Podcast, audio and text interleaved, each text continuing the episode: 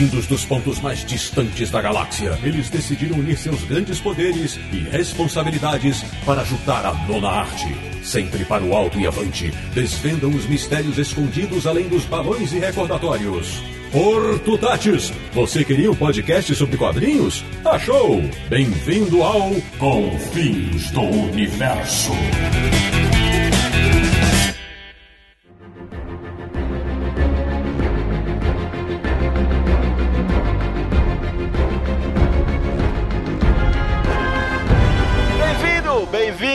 Está começando mais uma edição de Confins do Universo, o seu podcast favorito de quadrinhos, que é o podcast do site Universo HQ, o site mais respeitado, querido e escalafobético da internet brasileira, quando o assunto é a boa e velha arte sequencial. O programa de hoje pode ser resumido ou em três palavras, ou até mesmo em uma hashtag. Vai ser épico. Eu sou o Sidney Guzman, falo de São Paulo e enfatizo o que venho dizendo há tempos. Nunca houve um tempo melhor para ser nerd. De Petrópolis, no Rio de Janeiro, ele que em quatro dias de evento tenta se desdobrar para assistir palestras, fazer entrevistas, atender os fãs e, claro, fazer compras. Samir Daliato. Já estou separando meu tênis mais confortável, uma garrafinha d'água e o carregador do celular. Da República de Piranga em São Paulo, ele que parece uma criança correndo para todo lado cada vez que vê tantos produtos oriundos de quadrinhos reunidos no mesmo lugar. Marcelo Naranjo. A CCXP é tão legal que é até difícil de explicar.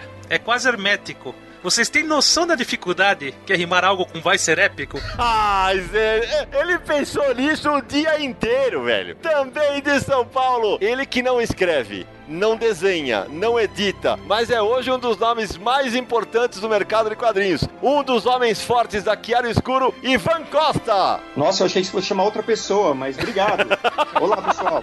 Seja bem-vindo, meu amigo. E fechando o quinteto desta edição do Confis Universo, também de São Paulo, Samir, você sentiu que hoje o negócio tá feio pra você, né? Quatro paulistas, mas tudo bem. É, hoje eu tô pra escanteio. Um cara que eu conheço desde que ele ainda era webmaster da Editora Abril e que vem mostrando há anos quanta coisa legal dá pra fazer com ovos. Um dos responsáveis pelo site Omelete, Marcelo Forlani. Fala, meu velho. Fala, galera. Muito obrigado pelo convite. Vamos falar hoje muito sobre os bastidores da Comic Con. E dizem que é legal esse evento, cara. Eu, eu não vejo metade das coisas que vocês veem por lá, mas dizem que é legal, viu? Então a gente vai descobrir. Pois bem, meus amigos, essas duas presenças ilustríssimas do Confis Universo de hoje têm uma justificativa. Como o Forlani falou, hoje é dia de falar de CCXP, a Comic Con Experience, o evento que chacoalha o universo geek nerd brasileiro desde 2014 e que terá sua terceira edição em 2016. Então, não sai daí, porque hoje nós vamos desvendar os bastidores da CCXP. Vai ser épico!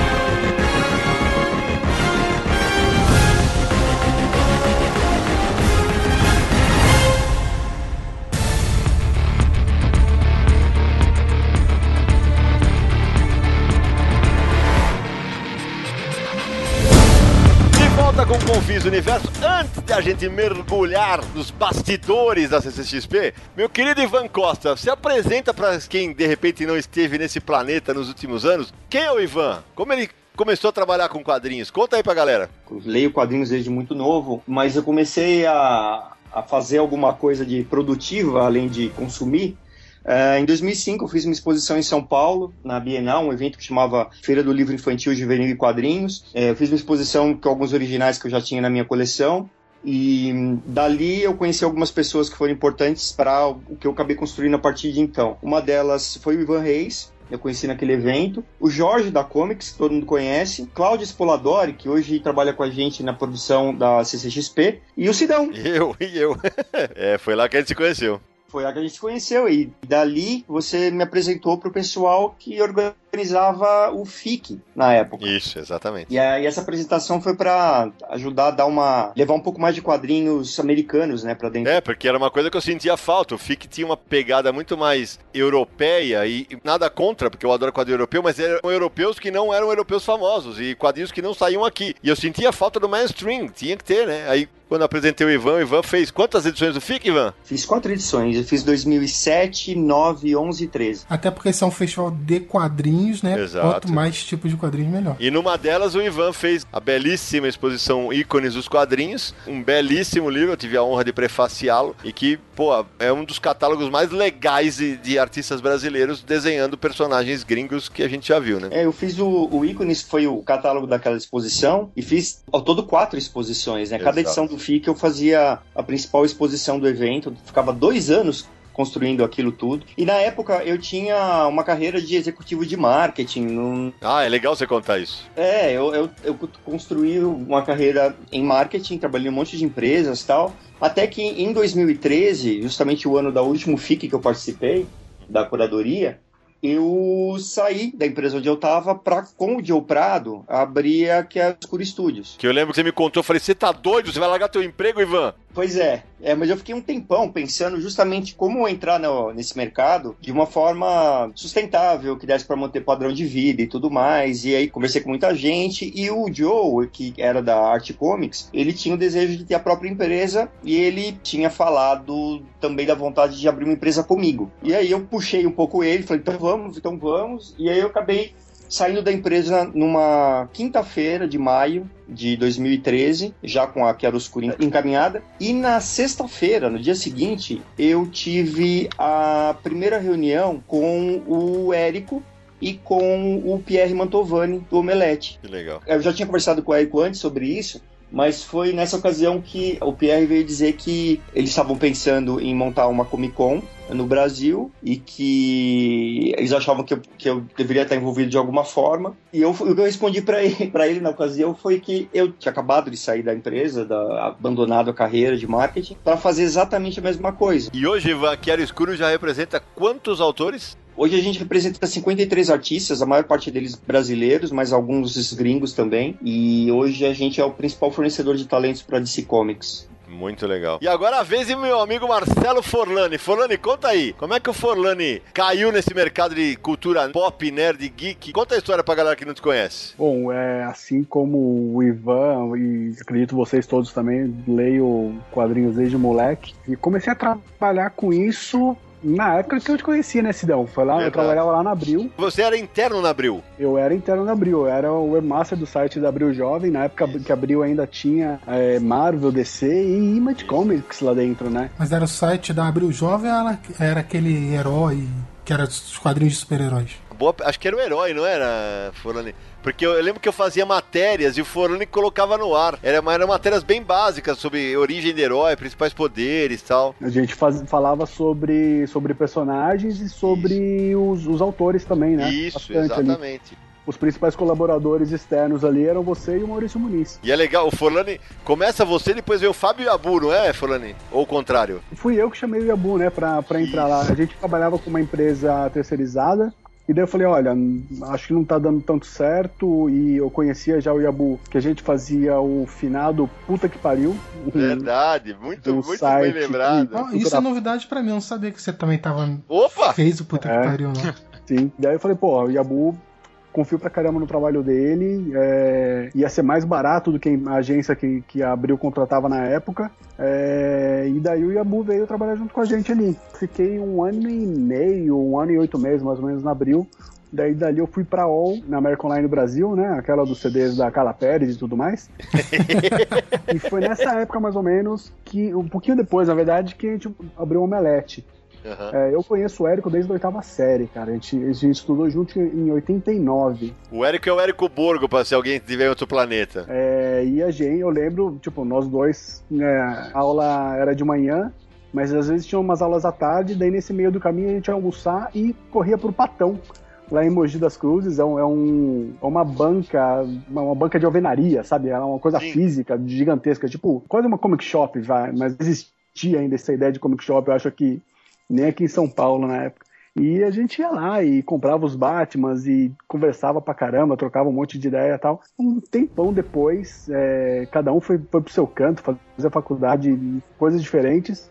E eu tava na Abril e ele tava na, na Metal Pesado. Ele, ele fazia o site da Metal Pesado, da Tech, né? Da Tudo em É, é, Quadrinhos. pros leitores mais novinhos, é uma, uma editora que surgiu, mudou de nome, um monte de, foi metal pesado, tudo em quadrinhos, depois Atitude, é, e ela publicou materiais da Vertigo, alguns materiais da Marvel, no Doutor Estranho, que o Naranjo citou no, no podcast do Doutor Estranho, ele cita. Esse era um monte de coisa. E aí é, o Borgo trabalhava lá. E daí a gente se encontrou num, num HQ Mix da vida, eu acho, cara. E a gente começou a conversar e, tipo, a amizade existia ainda, apesar da gente não ter esse contato próximo na, naquela época. Foi rápido, sabe, pra reatar isso. A gente viu logo ali tanto de coisa legal que tava saindo aqui no Brasil naquela época, né? Começo dos anos 2000, é, fi- final dos anos 90, é, e muita coisa que as pessoas não estavam sabendo. Quem con- consumia quadrinhos naquela época eram as mesmas pessoas que estavam consumindo já há muito tempo. A gente queria. A ideia nossa com o Omelete era de criar um, um ambiente que falasse sobre quadrinhos, mas não só sobre quadrinhos, para trazer novos leitores para o mercado brasileiro, né? A gente queria realmente fortalecer o mercado brasileiro de quadrinhos, porque era o que, era o que a gente gostava, a gente sabia do potencial que tinha aquilo ali, né? Tanta de coisa legal que estava sendo lançada. E, e é engraçado você pensar que é, essa ideia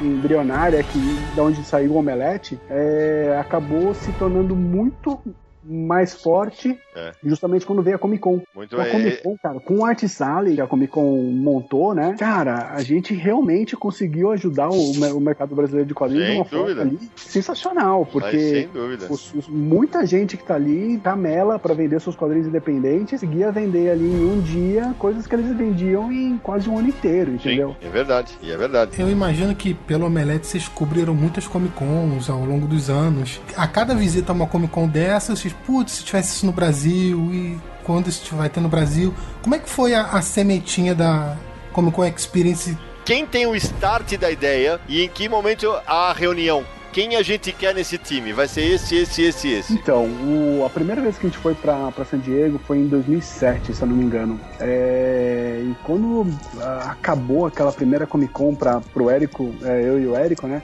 Um olhou pra cara do outro, sabe, com o queixo meio no chão ainda, falou: Cara, isso aqui é muito foda, a gente precisa voltar pra cá todo ano. Não, não, a gente precisa fazer isso no Brasil, sabe? Isso aqui é muito foda. Tipo, é, não dá pra só ficar restrito a, essas pessoas que conseguem vir pra cá, né? Tipo, a gente vai pra lá pra trabalhar ainda, né? Sim. A gente sabe a fortuna que custa. Pô, um quarto de, de hotel é, em San Diego durante a Comic Con custa 350 dólares pelo menos, entendeu? É, é, uma, é ridículo de caro isso. A gente sabia do potencial que tinha no Brasil, mas assim, é, demorou um tempo até que a gente conseguiu montar um, um Dream Team Nerd ali, né? É, juntou essa vontade que a gente já tinha no Omelete de fazer a Comic Con com a Chiaro Escuro, né? Com o Ivan e também com a entrada do Renan da Pizzy Toys e da Iron Studios, que é o nosso terceiro, terceiro pé de tripé nerd aí que a gente formou. É um Dream Team Nerd mesmo, né, cara? Com a- o Omelete já tinha. A gente conhecia muita gente dos estúdios, tanto de TV quanto de Sim. cinema, é, também na área de games. Veio o Ivan com todo o background dele de quadrinhos, conhecendo todos os artistas aí. E daí veio o Renan, que tinha. É a maior importadora e hoje também é uma das maiores produtoras de, de produtos colecionáveis, né, cara? De, de bonecos. Entendi. Eles têm aí a linha que o Ivan Reis está fazendo para DC Comics, maravilhosa. O próprio trabalho do, do Rafa Albuquerque, que é o pôster da Comic Con desse ano, que também vai ser um colecionável. Tem a arte maravilhosa do Deodato lá, Sim. que é, que é aquele Homem-Aranha gigantesco. Enfim, é, a Iron Studios e a, como produtora, né, e a Toys como importadora, pega esse terceiro nicho aí. Vocês com a parte de cinema, TV e, e a área de colecionáveis. Mas E, a- a- os cosplayers, né, cara? Que é uma coisa que Exato. tá super importante. é super forte já aqui no Brasil. Já era dos outros eventos que, que existiam, né? Aqui no Brasil antes da Comic Con. A gente sabe. É, os- especialmente os eventos de mangá e anime, né? Dá uma mídia sensacional, né? É engraçado isso, como cosplay chama atenção de TV, de... é o que eles colocam em primeiro lugar, em primeiro plano quando abre algum, qualquer eh, notícia sobre o assunto, né? Normalmente. Sim, sim. Porque, pô, são caras também que gastam Sim. é, fortunas, né? Pra fazer o cosplay perfeito ali. E eles são uma atração em si, né, pro evento. Os cosplayers também acabam fazendo parte da programação para as pessoas em geral. Hi, I'm Neil Patrick Harris, and dig this! I'm gonna be at Brazil Comic Con. Ô Ivan, até pra puxar a sardinha pro lado do quadrinho aqui, a tua experiência no FIC, de- porque você também, quando você vai pro FIC, além de você fazer as exposições, você foi responsável pela vinda ao Brasil de muitos caras foda no mercado. Acabou sendo meio que um laboratório pro que você exerce hoje na CCXP, né? Pro FIC, eu comecei a estabelecer contato com o objetivo específico de trazer pessoas para um evento no Brasil. Ao longo dessas quatro edições, muita gente acabou vindo. Uh, Pérez, Sienkiewicz. Ben Temple Smith e Peter Cooper e vários outros. Uh, e aí depois eu fiz o rollout do- do- dos convites passando para a CCXP, né? Desde 2014. Eu, e o evento é, então eu tive meio que mudar de cartão. Deixei de vender FIC, comecei a vender CCXP, a vender São Paulo, também explicando para as pessoas que era uma outra proposta de evento. O FIC é, eu adoro. É, é, é isso. Mas é um evento vertical, né? É um evento Uhum. de quadrinho. É profundo, tanto é que ele entra no. É um evento que tem várias exposições. Esse ano a gente está inaugurando as exposições dentro da CCXP. Até então a gente não tinha. Exato. Então, aí eu já vou emendar uma pergunta pra vocês. É, Imagino que pela experiência do Forlani, do Borgo e a própria, a sua própria, visitar vários eventos pelo mundo, vocês sabiam que pra ter a grandiosidade que a CCXP adquiriu, não podia ser um evento só de quadrinhos, certo? Tinha que ser uma Comic Con do jeito que a gente vê em San Diego e em Nova York. Ou seja, tinha que ter cultura pop, quadrinho tem que estar no nome, que é comic, e tem que ali no alicerce, mas não podia ser só quadrinho. Senão não teria esse vulto que tem, né? Tanto é que, ah, como o Forlani falou, ah,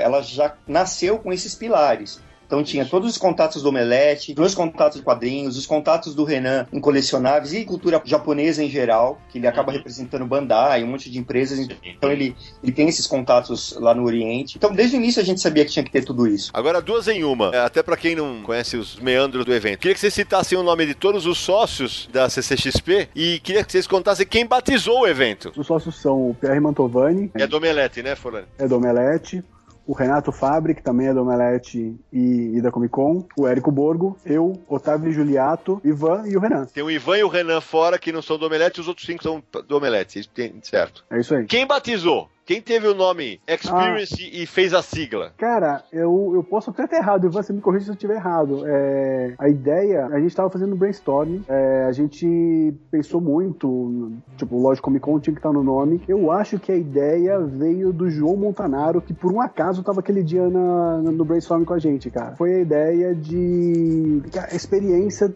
do que é uma Comic Con, do que foi a nossa primeira Comic Con, era aquilo que a gente que- queria passar para as pessoas. De sair dali com, com o queixo no chão, de sair dali com a vontade de voltar para mais. Era experiência, cara. Era a, a vontade máxima de mostrar para as pessoas o que é uma Comic Con de verdade. Ô, É, eu- o que a gente tinha até então aqui no Brasil eram eventos bem focados em quadrinhos mesmo. Não era o- a Comic Con, é, que é a Comic Con de San Diego, que é a Comic Con de, de Nova York, que são realmente grandes polos de cultura pop, né? Como um todo. É, justamente sobre isso eu queria fazer uma pergunta.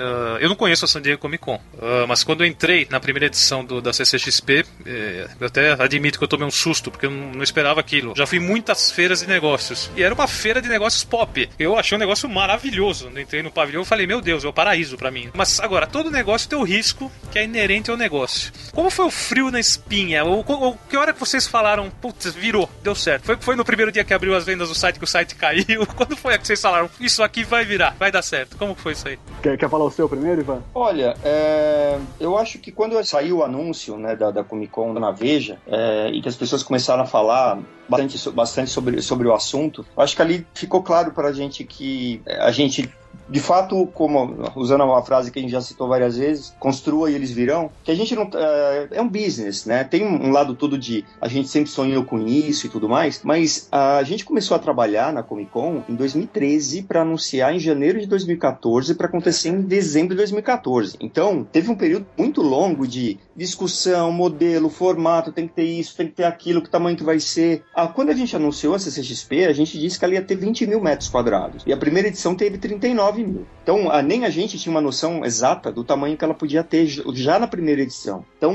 é, eu, eu acho que pra mim foi no momento do anúncio, porque até então era uma ideia na cabeça de, de nós sete. Na hora que a gente compartilhou a ideia com o mercado e, e sentiu uma ressonância objetiva do que a gente estava falando, junto com uma boa dose de descrença, né? Porque muita gente falava, imagina, no Brasil, né, vai ter um monte de youtuber, um monte de. É, eu, né? E é... eu lembro bem disso, a descrença das pessoas. Nossa. Era o tipo de evento que as pessoas estavam acostumadas a ir no Brasil. É. Então, é, tem uma frase que é que você não cobiça aquilo que você não conhece. Boa. Então as pessoas ficavam imaginando que ia ser um negócio parecido com aquilo que elas já viram por aqui, e não com algo que, no final das contas, uh, essa a CCXP, ela é um unicórnio alado com rabo de peixe, porque ela, San Diego não tem muito a ver com a gente. Nova York também não. A gente é um misto de Lollapalooza com Rock in Rio. Tem coisas que a gente faz e que lá fora não tem. Não tem pré-estreia. É verdade. Não tem red carpet. Esse ano, uh, vários, várias empresas, né, Forlani, foram para San Diego, Warner, uhum, Disney. Uhum. Quase todos os grandes estúdios foram esse ano para San Diego para ver o que eles fazem lá. E a verdade é que o, o que a gente faz aqui no Brasil é muito mais legal.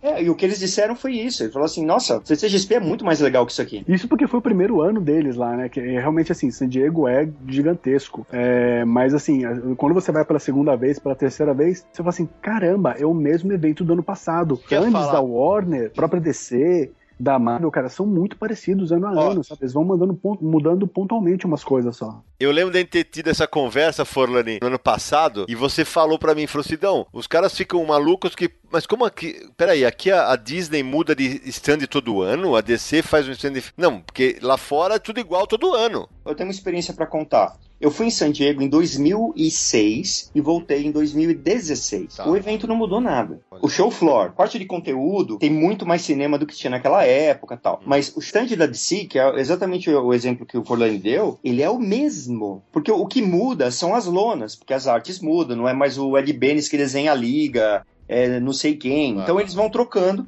mas a, a, estrutura do stand é exatamente a mesma. Mas isso é até por uma questão econômica, Ivan? Eles são, é uma coisa muito pragmática, assim. É um evento, eles pegam aquilo lá, põem num, num storage qualquer, levam para outro lugar, montam o negócio de novo e ficam circulando com aquela estrutura. É, é uma, uma conta financeira muito simples. É, o cara cria uma estrutura e, e, amortiza isso ao longo do tempo. Já há uma discussão lá fora sobre San Diego não estar tá suportando mais, né? Muita gente reclama disso. É, já não suporta ah, mas... bastante tempo, né, inclusive. É, isso é uma coisa que, que já vem há muito tempo. É, então tem um flerte aí com Anaheim, com Vegas, pra Comic Con ir pra lá. Mas a verdade é que ia perder muito da graça, né, cara? A San Diego, Comic Con é legal por causa de San Diego. Se for pra claro. qualquer outro lugar, vai perder a, o charme que é você sair do centro de convenções, o charme atual, pelo menos, tá? Eu não fui na Comic Con pré-anos 2000 aí, que dizem que era uma coisa completamente diferente. A própria área ali do centro de convenções era uma área portuária meio feia, sabe? Hoje em dia não, você sai do centro de convenções, que é gigantesco, e toda a parte ali do Gaslamp, que é a, a, o centro, na frente do centro de convenções, ela tá customizada pra Comic Con. Então realmente a cidade tá vivendo aquilo ali naqueles quatro dias, né? Que é uma coisa bem diferente do que acontece em Nova York. Nesse sentido, sentido, a Comic Con Experience parece que são eventos diferentes porque o crescimento foi muito rápido, né? Como o Ivan já falou, no primeiro ano foi 39 mil metros quadrados, no segundo já foi para 55, agora vão ser 100 mil metros quadrados. É, corrigindo, 115. 115? Caraca, é metro quadrado pra cacete, Não, velho. Quase é... triplicou. Então vai ter muita novidade. Né? Sim, agora, ainda comparando com San Diego, uh, se não me engano, Forlane, não sei se você lembra, mas o pavilhão tem 45 mil, é isso? Uh, não lembro de cabeça o tamanho de lá. Eu lembro que ele é pequeno. E indo na sala VIP da DC Comics, que fica no mezanino, você consegue, que fica numa das laterais, você consegue ver do outro lado do pavilhão. É muito perto. O pavilhão do São Paulo Expo agora, ele é muito maior, mas muito maior. A graça de San Diego é que o evento, por não caber dentro do pavilhão também, ele invadiu a cidade inteira. E as ativações mais legais, as estruturas mais legais, experiências de marca, produto, elas acontecem fora. E esse ano vai usar 100% do São Paulo Expo? 100% do São Paulo Expo, inclusive o mezanino. O Centro de Convenções de San Diego tem 57 mil metros quadrados, a parte do hall floor, que é a parte térrea, né? Deadpool here. Comic Con experience in Sao Paulo is upon us. Tchau, tchau. Agora, moçada, me fala uma coisa, se puderem, né? Eu conheço quase todos os, os, sete sócios, acho que dos sete eu conheço três bem, quatro. Eu sei que não são milionários, vou usar o Pierre, menos o Pierre, né? É. Só que para fazer um evento desse tamanho, todo mundo imagina, pô, vocês devem ter feito um investimento bilionário. E eu sei que não foi bilionário, mas assim, e aquele vou usar o que o Naruto falou. E aquele frio na coluna que fala assim, puta, eu tô botando minha grana aqui, de, de repente, pra algum de vocês, as economias de vocês. É, eu sei que vocês, vocês, não vão pode, vocês não devem poder falar de valor, mas em que momento que você fala assim, como é que você vai trazer todas as, atrações gringas só com aquela grana? Em que momento que começa o evento a se pagar para vocês trazerem as pessoas de fora? E aproveitando essa pergunta do Sidney, vocês já falaram que tinham lá o tripé que ajudou, os contatos, mas como foi o convencimento de editoras, de estúdios que seria um evento diferente desse porte. Até porque era um evento no Brasil, um país que. Que até então não tinha um evento assim. Então, é, a gente já queria fazer a Comic Con há muito tempo, então a gente já tinha conversado com os estúdios é, várias vezes, falando assim: agora vai, agora vai. Graças a Deus, realmente agora foi, né, nessa última uhum. vez. Mas a verdade é que os estúdios daqui também precisavam disso. Fez, fez um bem pro mercado nacional é, muito grande. É, foi uma, uma virada de mesa para os próprios estúdios daqui, né, em relação às matrizes, mostrando que, porra, a gente tá fazendo um evento para o público final que é uma coisa que não existia aqui no Brasil antes, e abrindo uma janela ali de publicidade, de promoção, né, que não tinha até então. Mas houve alguma desconfiança? A desconfiança eu acho que não, porque todo mundo. A gente já estava há muito tempo trabalhando com isso teve de mais difícil foi sim o convencimento das matrizes, né? Sim. Isso é pelo próprio. Ah, como? Como assim você vai fazer um. Vai ter um evento, uma Comic Con no Brasil? Quem, quem tá fazendo isso, né? E daí tem o, o convencimento de que quem estava organizando isso já eram empresas, já eram pessoas que estavam no mercado há muito tempo, né? Que não eram. É, a gente não estava ali brincando, né? Tipo, tentando acertar uma coisa. A gente estava fazendo o que a gente realmente sabia que, que ia dar certo. Ainda hoje, mas especialmente naquele momento, a gente empenhou a reputação de cada um dos, dos sete e das nossas empresas uhum. para provar para o mercado que a gente tinha que a gente não era um bando de malucos e que a gente tinha condição de colocar de pé um, uma proposta desse tipo. Teve alguns casos assim que evidentemente a gente ia falar, olha, Comic Con é isso. A gente ainda teve um trabalho de doutrinação para muita gente. Muita gente já, tava, já sabia do que a gente estava falando, outros nem tanto para o público, a gente teve que fazer post do tipo o que é um painel e o que é um stand. Acredito. Porque tinha gente que falava assim, mas o stand da Disney vai estar lá todos os dias? Ele fica andando, né? Com rodinha embaixo. Mas é que conceitos eram tão novos para todo mundo que a gente tinha que fazer um beabá e voltar e explicar como é que funciona. Hoje as pessoas estão um pouco mais acostumadas. A gente nos posts, por exemplo, a gente já vê comentários do tipo: "Nossa, vai ter tal conteúdo, eu preciso chegar cedo esse dia para conseguir entrar no auditório". Você fala: "Ah, entendeu". Porque no primeiro ano ainda tinha gente que chegava e falava: "Ah, então eu quero ver tal coisa agora". Como assim não dá para entrar? É. Uhum. É, Mas como assim tem fila? Como assim tem fila? É... eu, eu ouvi uma ótima, Ivan. É. Mas como assim? Precisa senha para autografar com o Maurício de Souza? Aí eu falei: "Não". Imagina. Você pergunta na Comic Con quem quer um autógrafo do Maurício de Souza, ninguém vai levantar a mão. Ninguém vai levantar a mão. As sabe... pessoas estão entendendo que a Comic Con é, são vários eventos que acontecem no mesmo teto. Sobre o investimento inicial, assim, é, realmente a gente também foi uma coisa que a gente colocou, de um lado era reputação, de outro lado era investimento mesmo. Claro, é, é grana. das empresas ali, né? Isso, ano a ano, a gente está reinvestindo porque o, negócio não para de crescer, né? É, é engraçado até isso. É, a gente tá. É, é, meio gremlin o negócio, sabe? Acho que a gente está fazendo alguma coisa errada ali, ou muito certa, não sei. A gente tá dando água e comida depois da meia-noite, cara. O negócio só aumenta. E qual foi a reação de vocês com a alta do dólar no final do ano passado? Nossa, nem, nem lembra disso, cara. Uma semana assim Nossa. dormir. Eu lembro quando o Ivan me contou que vocês tinham alugado o pavilhão da, da São Paulo Expo. É um pavilhão grande, é uma grana, né? O investimento inicial foi para bancar o pavilhão, é isso? O primeiro aporte foi principalmente para isso, né? Foi para bancar o, o pavilhão e era um contrato de três anos, né, Ivan? A gente Sim. brincava até que a gente não sabia se, se ia dar certo, mas se não desse certo, a gente ia ter a maior festa de fim de ano de todos os tempos no, nos próximos dois anos. Porque a gente já estava alugando ali 15, 20 mil metros quadrados era, e todo mundo ia trazer o seu isoporzinho porque a gente não ia ter dinheiro para pagar mais nada que a gente ia ter que pagar três anos de, de São então, Paulo Expo. E, e, como hoje o, o Sidney Repórter está muito aguçado, esse aqui é o terceiro ano. E aí, a partir do ano que vem? Não, isso já tá renovado para mais tempo já. Oh, isso que eu queria saber. No oh, mesmo lugar, legal. então. Sim, a, a gente continua no São Paulo Expo. Temos Mas... até data para ano que vem. Já pode falar, não? Sim, podemos falar. Ah, não vejo por que não. Dia 7 a 10. 7, 8, 9 e 10 de dezembro de 2017. Bacana. Parabéns aí pros sete soldados da vitória, né? Olha aí, naranja. Olha lá, então mandando muito bem. Agora me fala uma coisa, Ivan. É um cara de negócios mesmo. Em que momento que o evento começa a dar dinheiro? Porque é bem antes, né? Por exemplo, quando começam a entrar os parceiros, é, é imagino que vocês pegavam essa grana para reinvestir em passagens e tal. E eu lembro que correu pelo evento todo que a planificação de vocês é que o evento empatasse no terceiro ano e que ele teria dado lucro já no primeiro. Confere? O que se fala no setor de eventos é que você só consegue ter resultado financeiro em um evento a partir da segunda ou terceira edição. Uh, então a gente já entrou falando ai ai que todo mundo dizia exatamente isso pra gente. Ah, nossa, que legal. Olha, lá pelo segundo, terceiro ano a coisa melhora.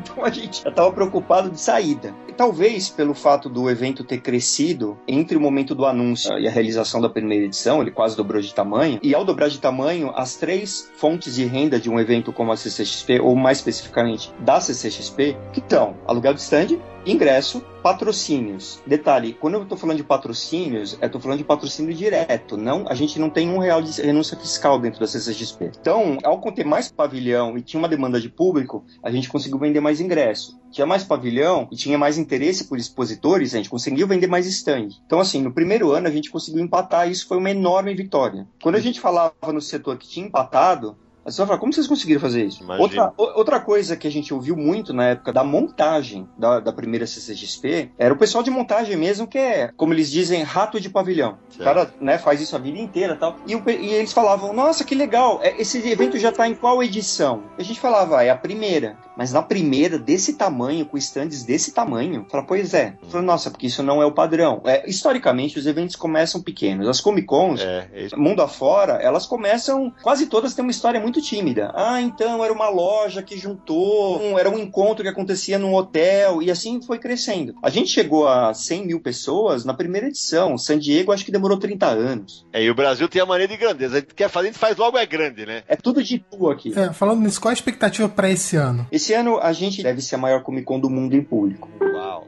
Uh, a gente deve chegar uh, esse ano a ficar numa faixa entre 180 e 200 mil pessoas. Isso faz com que a gente seja de fato a maior. Uh, a gente já é maior em várias coisas. Por exemplo, o Art Sally que a gente tem na CCXP desse ano, desde o primeiro ano, na verdade, em quantidade de artistas, é maior que o de San Diego. Esse ano é o dobro de San Diego. Esse ano são 462 artistas é muita gente. Então a gente tem essa, esse complexo de grandeza. Na verdade, a gente vai o, o ritmo do mercado, né? Então, conforme tem demanda, a gente vai se adaptando para que a gente não segure o evento, impeça ele de crescer e ao mesmo tempo também não dê passos além da perna. Mas a gente discute muito. Esse grupo dos sete sócios, a gente se encontra regularmente. É, tem um grupo de WhatsApp que fica fervendo o tempo inteiro. Então, enquanto eu estou conversando com vocês aqui, tá entrando mensagem direto. E a gente conversa o tempo inteiro sobre estratégia, formato, como tem que ser, o que tem que fazer de diferente. A gente, assim, iconoclastas por natureza, a gente reinventa tudo.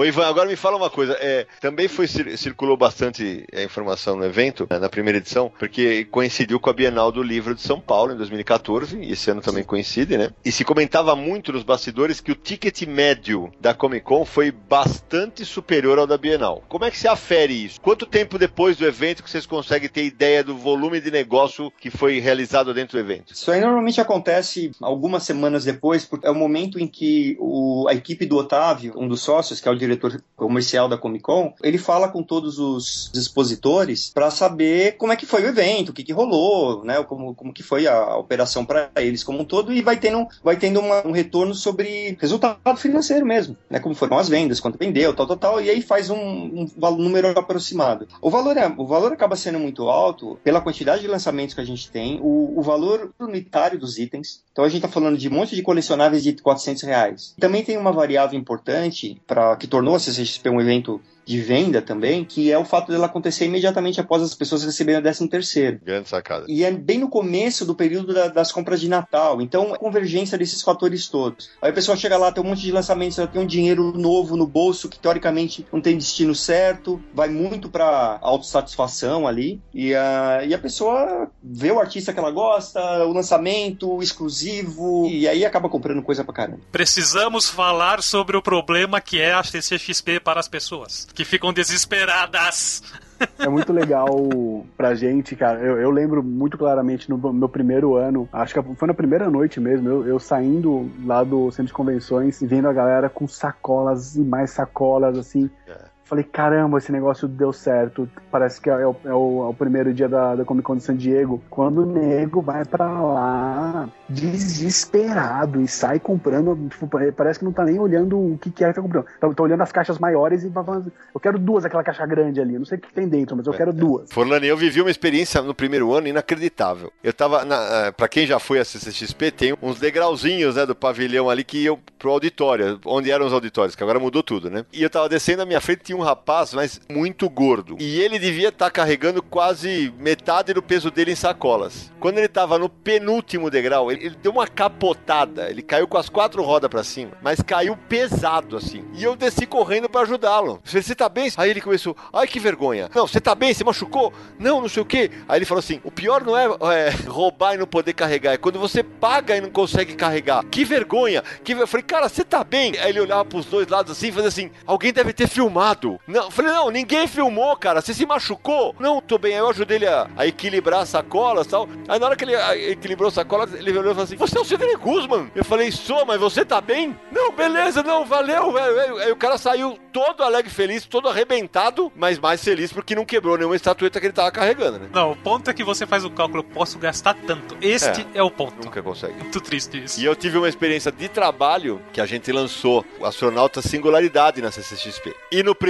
dia, puf, acabou na Panini. E aí eu já, pá, avisando a Panini e tal, ó, isso aqui, como é que acabou, como é que acabou. Aí eu ouvi uma pessoa da Panini, ah, mas você imaginava que ia ser assim? Eu falei, eu imaginava, vocês não? E era exatamente isso. A gente que é do meio, eu lembro que desde o começo, quando surgiu, ah, não sei o quê, teve gente que quis criar uma rivalidade com o FIC. Eu falei, gente, são eventos diferentes, focos diferentes, e a CCXP vai ser muito grande. Olha que os caras estão trazendo, não sei o quê. É óbvio que ia ser um sucesso. Só que Acho que nem vocês esperavam que fosse tanto, né? Não, pra gente também foi uma grata surpresa. Esse detalhe das vendas que você falou, que aconteceu com a Panini, é, aconteceu com outros expositores também. Teve empresas que foram, eu acho que foi Limited Edition, eu não lembro agora quem foi, que eles iam na, procuravam a Toys para repor os estoques de madrugada, porque esgotava tudo, esgotava de novo. É, ninguém estava preparado para aquele volume de venda. E aí no segundo ano todo mundo estava mais esperto, inclusive com estandes com área de fila. Não dava para entrar na Panini em 2014. Não, é, não dava para entrar na Panini. Aí tem a história que foi até parou no Gibi no ano passado, né? Que o único dia que o Sidão ia passear era no domingo. Aí toca o celular, Maurício tá chegando. Eu falei, o quê? Que Maurício tá chegando? Hoje eu vou passear, cara. Ah, não, ele tá vindo aí. E eu com a camiseta do Batman gigantesca, eu vou pra entrada do evento esperar o Maurício. Falei, vai dar furdúncio, né? Aí daqui a pouco eu vejo o Maurício com uma máscara do Coringa. Eu olho pra cara dele e falo, Maurício, que porra é essa? Sabe quando você olha no olhinho pela máscara e o olhinho tava sorrindo? Aí o Érico da Panini fala, tem uma sacada ótima. Ele fala assim: Sidão, o Érico Rodrigo, sai de perto dele que vão sacar que é o Maurício, com você do lado, ainda mais de Batman. Aí eu falei, beleza. Aí o Maurício passeou, papapá. na hora que ele entrou na Panini tirou a máscara, você lembra, né? O Érico veio me avisar que o Maurício queria passear pelo evento. Isso. E aí, a minha resposta pro Érico, isso no domingo, a resposta pro Érico foi: ok, só se ele estiver mascarado, porque senão ele não vai conseguir dar um passo. e aí, uh, quando o Maurício chegou, a gente tava lá no, no, backstage, lá, quando o carro dele encostou, e aí uma, o Érico me aparece com aquela máscara do Coringa dos 952, que é aquela do, né, da pele do rosto arrancada, isso, isso, isso, e tal, e a, e a peruquinha verde. E aí eu e o Érico, o Érico Rodrigo, né, da, da Panini, vendo, não nem lembro quem colocou a máscara no Maurício, e nós dois assim olhando aquela cena e o Érico falando assim: a gente vai ter história para contar desse dia, né? É verdade. Quando eu falo que virou gibi, Ivan, porque na edição, o ano passado, você ver como as coisas cresceram de um ano pro outro. É, no segundo ano da CCXP, a MSP fez a Turma da Mônica Jovem especial na CCXP, os personagens visitando o evento, e aí o Maurício aparece com a máscara, e nesse gibi, o Maurício entrega o cartão pro Sidão eu, que eu sou um dono de uma gibiteria, para me contratar. Olha como os universos vão se misturando. Eu tenho duas histórias que eu lembro com muito carinho das edições da CCXP. No primeiro ano, essa do Maurício, e a segunda é com o Maurício também, que foi quando ele pediu para ser apresentado pro Frank Miller. Foi, a gente tava junto lá, tava com você. É. Então aí eu ajudei a articular a história toda para Foi eles muito legal. conhecerem, foi bem bacana. Foi realmente muito legal. Agora, Foroni, me diz uma coisa. é, Beleza, saiu a primeira. Foi aquela catarse. Eu lembro que eh, eu falei pros meninos, uh, pro Naranjo, pro Samir, eu falei, uma das coisas mais legais das duas CCXPs, cara, eu, tudo bem, eu consigo circular eh, um espaço restrito ali, porque o pessoal acaba vindo conversar com a gente e tal, mas eu não vi uma encrenca, velho. Não vi uma encrenca, felizmente, entre a galera que vai frequentar o evento. Tirando aquela bobagem do pânico lá do ano passado, que, mas nem foi causada pelas pessoas que estavam lá. Como é que foi a repercussão fora do Brasil? Porque eu imagino que a primeira foi aquele cartão de visitas foda pra vocês falarem assim, ó, e como é que é o boca a boca dos caras que vieram? Conta pra gente. Cara, dos artistas todos que estão vindo pra cá, todos estão adorando. Isso realmente cria um boca a boca muito legal. Porque ele vem pra cá, é super bem tratado. É, ele recebe o carinho dos fãs sem tamanho. Eu acho que o maior exemplo disso é esse moço aí, esse tal de Frank Miller. E ele saiu no último dia de Comic Con falando assim: galera, obrigado, ano que vem eu volto. Ele falou pelo Twitter, a gente não sabia, a gente lendo no Twitter falou assim: não, ele tá zoando com a nossa cara, né? Como assim, né? Ano que vem eu volto. Que animal. Quem, quem que ele tá querendo enganar? Cara, e é verdade, entendeu? Ele realmente gostou e eu acho que isso ajudou muito até no lado, no lado emocional dele, sabe? Acho que isso pesou muito, cara. Frank Miller que apareceu esse ano nas Comic Cons aí. Verdade. É, é um, é um outro Frank Miller já, né? Ele- Verdade. Ele, ele tá rejuvenescendo de novo, cara. Isso, meu, é uma coisa muito legal de ver. Ano passado deu repercussão até lá fora, né? O Kevin Smith comentou no programa dele sobre a Comic Con Experience. Kevin Smith foi bem legal. Ele falou, eles mostraram coisas lá que a gente não viu aqui ainda. Faz a nossa Comic Con parecer, parecer fichinha, né? Uau. Imagina, cara, quem dera, né? A gente ser o tanto de coisa que acontece lá em San Diego. Mas assim, cada vez mais a gente tá conseguindo trazer coisas, é, material exclusivo pra cá, né? Isso é muito grande. Os próprios anúncios que a gente teve essa semana com o Neil Patrick Harris, a Mila Jovovich, com Vin o Diesel. Vin Diesel, provam isso, né? Que os estúdios estão super empenhados em trazer atores de alto calibre é, e com material inédito dos filmes que vem por aí, né? Tipo, realmente ser um, um esquenta pro próximo ano. Isso é uma coisa que tem valor pra gente, né, cara? Mas eh, voltando, tem uma, uma coisa bem engraçada também sobre o primeiro ano, né? É, que eu acho que é foi um ano muito legal e realmente foi determinante para tudo que vem pro futuro todo. Quando acabou o evento, teve depois uma reunião lá no São Paulo Expo para ver é, avarias, essas coisas que, que sempre acontecem num, num pavilhão. Tipo, Sim. É, aquele tanto de gente entrando e saindo o tempo todo, acaba acontecendo, né? De quebrar uma maçaneta, alguma coisa Claro. assim. O pessoal do pavilhão falou assim: a gente faz evento aqui o tempo todo. é, vocês tiveram um nível de desgaste do pavilhão menor de que uma feira B2B de duas mil pessoas, Coisa sabe? boa. É, as pessoas que vieram pra cá estavam Ah, é todas tão empolgadas, tão felizes. Tipo, a gente não teve nenhum tipo de problema grave aqui dentro. Não teve nenhum tipo de vandalismo, sabe? Esse público de vocês que vem aqui para que vem aqui pro, pro nosso pavilhão, a gente quer eles aqui o tempo todo, porque eles são muito civilizados, sabe? São pessoas que realmente estão aqui para se divertir. Cara, isso é uma, foi uma coisa que eu fiquei super feliz. Que bom que os haters ficam só na internet mesmo. Que- Valentão de teclado. é isso aí. Não, e É, quer prova porque- maior? Um lugar que tem fila. Muitas filas. Não ter briga? No É, Brasil? verdade, é você, não vê, você não vê gente furando fila. E outra coisa que, que me deixou muito feliz, que me deixa muito feliz, é quando vejo pais levando bebês de colo ou no carrinho que seja, entendeu? Porque, cara, eu tenho dois filhos. Quando você vê um pai carregando, tipo, ele tá dando um aval falando assim, eu, eu me sinto É isso aí. tranquilo de levar meu filho num lugar desse, eu tenho orgulho de carregá-lo e de trazer ele pra cá pra comprar um sabre de luz, pra comprar um gibi e pra ver o que que é uma Comic Con. Então, quer dizer, quando um, um pai tá dando um aval de segurança e de divertimento pro nosso evento, cara, é um negócio que eu, Muito legal. cara, fico muito feliz. Parabéns. Legal.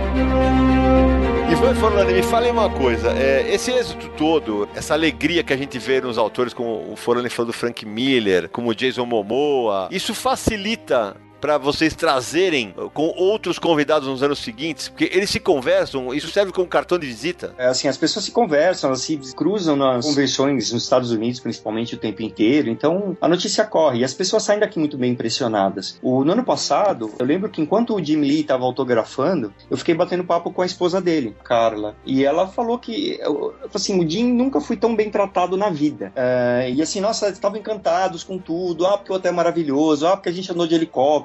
Também tem isso. A gente traz convidados de helicóptero, os VIPs, para não pegar muito trânsito. Eles saem do hotel de helicóptero e vão até o pavilhão de helicóptero. Uh, uh, então, assim, estavam encantados com tudo, com a segurança, com os handlers, com o evento em si, o tamanho dos stands. Então, isso impressiona demais. Uh, e, e, e, as pessoas se conversam. A vinda do Alan Davis tem a ver com essa história. Ele, ele não costuma participar de muitos, muitos, eventos. Eu já fui um monte de vezes para New York Comic Con, para San Diego, eu nunca vi o Alan Davis. Quem ajudou a convencê-lo a vir foi o Joe Prado e um outro amigo lá é, que encontrou com ele em Detroit, mas quem convenceu para valer foi o John Tockleben, que veio para a CCXP no ano passado, estava em Seattle, puxou o Alan Davis e falou: Olha, fui o ano passado e trataram super bem, trataram a minha família super bem, vá. E ele topou. Ah, que legal. Mas aí, Ivan, cada autor é, é uma negociação individual. Isso para cinema também, né, Forlani? Porque, tipo, você não tem a X de verba para cada autor. é, cada um é uma negociação individual. Sim, cada um tem as suas demandas. Vai, vai realmente é, é uma negociação individual. E acho que cada, cada artista tem o seu valor diferente. Claro, tem, claro, claro. É, não, não o valor financeiro, né? Mas, tipo, sua agenda, né? Tudo isso está envolvido, né? Então, essa negociação sempre tem que ser feita com cuidado, mas mas ajuda muito. O sucesso de um ano sempre reverbera positivamente pro ano seguinte, cara. São negociações demoradas? Principalmente quando a gente está falando de cinema, televisão. Ou isso fica na mão dos estúdios e nem passa por vocês? Tem muitos casos, né? Não, não dá para generalizar, é muito individual porque depende do que o cara tá fazendo naquele momento. Por exemplo, um ator de, que tá numa série de TV, é, ele já sabe, tipo, ele tem uma ideia, né, de que quando que vai ser a gravação dele naquela para aquela temporada. Já um ator de cinema é diferente, porque o filme é gravado, né, com tipo, pelo menos um ano e meio antes. Então, tipo, ele não tem tanto antecedência assim sobre sobre o que, que ele vai estar tá fazendo naquela época, né? Então isso isso vai variar muito. A gente tem casos, por exemplo, de, de atores que a gente tava com o contrato assinado. O caso do ano passado do Giancarlo Esposito, do, do Breaking Bad, do Gus Fring do, do Breaking Bad tava com o contrato assinado, a gente já tinha encontrado com ele, já tinha é, gravado um vídeo, pô, galera, tô indo pro Brasil e tudo mais, sabe, tudo certinho. Só que daí ele foi chamado para fazer um filme. E era, sabe, aqueles convites que você não pode falar não. E é lógico que com, com um contrato com esses caras sempre tem essa, essa válvula de escape, né? Porque é o trabalho dos caras. Eles ganham a vida como atores, né? Não fazendo convenções, né? Certo. Então, cada caso realmente vai ser desenvolvido de, de, de, um jeito diferente. Já rolou algum pedido estranho, não? De alguém famoso, alguma coisa esquisita ou tá tudo dentro do normal? Não, nada estranho. Que eu saiba até hoje nada Destino normal, né? É tudo normal. Mas olha, eh, dentro do evento, a gente tem três tipos de convidados: os convidados do próprio evento, Pegando o exemplo agora de 2016, o Mark Pellegrino, a Ivana Lynch, são convidados da Comic Con, né? O, o, próprio Frank Miller, convidados dos expositores, Vin Diesel, o Neil Patrick Harris, que a gente anunciou recentemente, e tem as atrações que vão por conta própria. Isso acontece muito hoje dentro da CCXP com os quadrinistas, Sim. né? Que são aqueles que se inscrevem, que confirmam presença, que vão estar no, lá no, dentro do evento. A gente não tem que pagar para trazer o cara, ele vai por conta própria. Idealmente, né, no futuro, é, a gente pode ter mais artistas nesse último grupo, né? Que acabam vindo por conta própria. Lá fora é muito comum um ator ir para um evento para vender autógrafo. Então não é o evento que leva o cara, o cara vai por interesses comerciais próprios. Né? Você acha que a gente vai chegar nesse patamar por aqui, Ivan? Eu acho que a gente pode chegar nesse patamar. Sabe o que eu acho que pode acontecer aqui? Uh, a gente desenvolver um mercado local para isso também. Eu acho que, poder, por exemplo, teria uma demanda pra, por foto e autógrafo com o Rodrigo Santoro. Eu pergunto, sabe por quê? Porque é, na sexta-feira da semana passada, o perfil da turma da Mônica perguntou ah, o que, vocês gostariam de que visse na CCXP e tal. E quando eu compartilhei, uma pessoa comentou no meu post e falou assim: eu queria que tivesse o Maurício de Souza, o mesmo esquema do, do Stan Lee cobrando por foto e autógrafo. E eu falei, cara, Maurício nunca pensou em cobrar por isso na vida, mas é, para atender mais pessoas talvez seja uma saída. Então, às vezes para atender mais pessoas ou até mesmo para organizar um pouco a, o processo inteiro. Frank Miller, nesse ano, a ideia é que a gente nem anunciou isso ainda. Os autógrafos, eles vão, vão vai ter uma cobrança e esse valor vai ser integralmente revertido para uma instituição de caridade. Legal, faz sentido. Né? Porque daí você evita também aquela história do ah, a pessoa ficou a madrugada inteira na fila, blá blá blá blá blá blá. Até porque é muita coisa e esse problema de fila, eu, por exemplo, eu fico desesperado porque eu quero estar em todos os lugares ao mesmo tempo, que nem todo mundo, né? E, e aí eu tive uma ideia, que eu, olha que ideia genial, hein? Como eu sou inteligente. Falei, quem sabe se eles criarem o Fast Pass? A pessoa entra, já corre pra fila para retirar aquilo, para ter preferência para entrar em determinada palestra. Mas conhecendo o bom público brasileiro, né? Vai ter gente vendendo Fast Pass depois. Então eu falei, não, esquece que ele tá pensando bobagem. Pior é que é verdade. I'm excited to announce that I'm coming to Comic Con Experience. Agora, Forlani, diz uma coisa para mim. Com o êxito das duas primeiras edições e a terceira, eu imagino, por exemplo, que hoje vocês já vão receber visitas de outras Comic Cons para vir aqui fazer um network e falar, deixa eu ver o que, que os caras estão fazendo lá no Brasil, né? E eu queria saber se vocês, se existe uma programação da equipe da CCXP de visitar eventos pelo mundo. Eu sei que o Ivan teve em Anguleme, que é, o ano passado, ou esse aqui, não vou lembrar. Existe uma programação para vocês ficarem de olho nesse, fazer um intercâmbio nesse sentido? Com certeza. A equipe graças a Deus que a, gente, que a equipe é grande, viu? porque dá para dividir é, isso. A gente visitou já Comic Cons, acho que da, da América do, da América Latina, acho que tá tudo varrido, já a gente já passou em todas. Que legal. É, já conhece os organizadores de, de todas elas. É, lá dos Estados Unidos também, as principais a gente já foi, e algumas da Europa também. E a agenda do, do Pierre para esse ano tá uma loucura, cara. Ele vai ter que rolar uma clonagem ali pra ele conseguir conversar com todo mundo que, que vem para cá, cara. E a gente chegou a uma conclusão também que a gente tem que buscar benchmarks não só em Comic Cons, porque os eventos eles são meio standardizados. Se a gente vai para as Comic Cons americanas, por exemplo, é tudo meio parecido. Então, uh, em eventos diferentes é onde acaba trazendo mais riqueza pra gente e mais ideias. Anguleme, como, como você lembrou, é, eu fui no ano passado. É, Completamente diferente. Totalmente diferente. A Rock in Rio, Lollapalooza, Tomorrowland, é, SXSW, E3, o Pierre, em 2000, uh, ah, talvez o Forno me lembre melhor, não sei se foi em 2014, 2015, ele foi num evento gastronômico na França.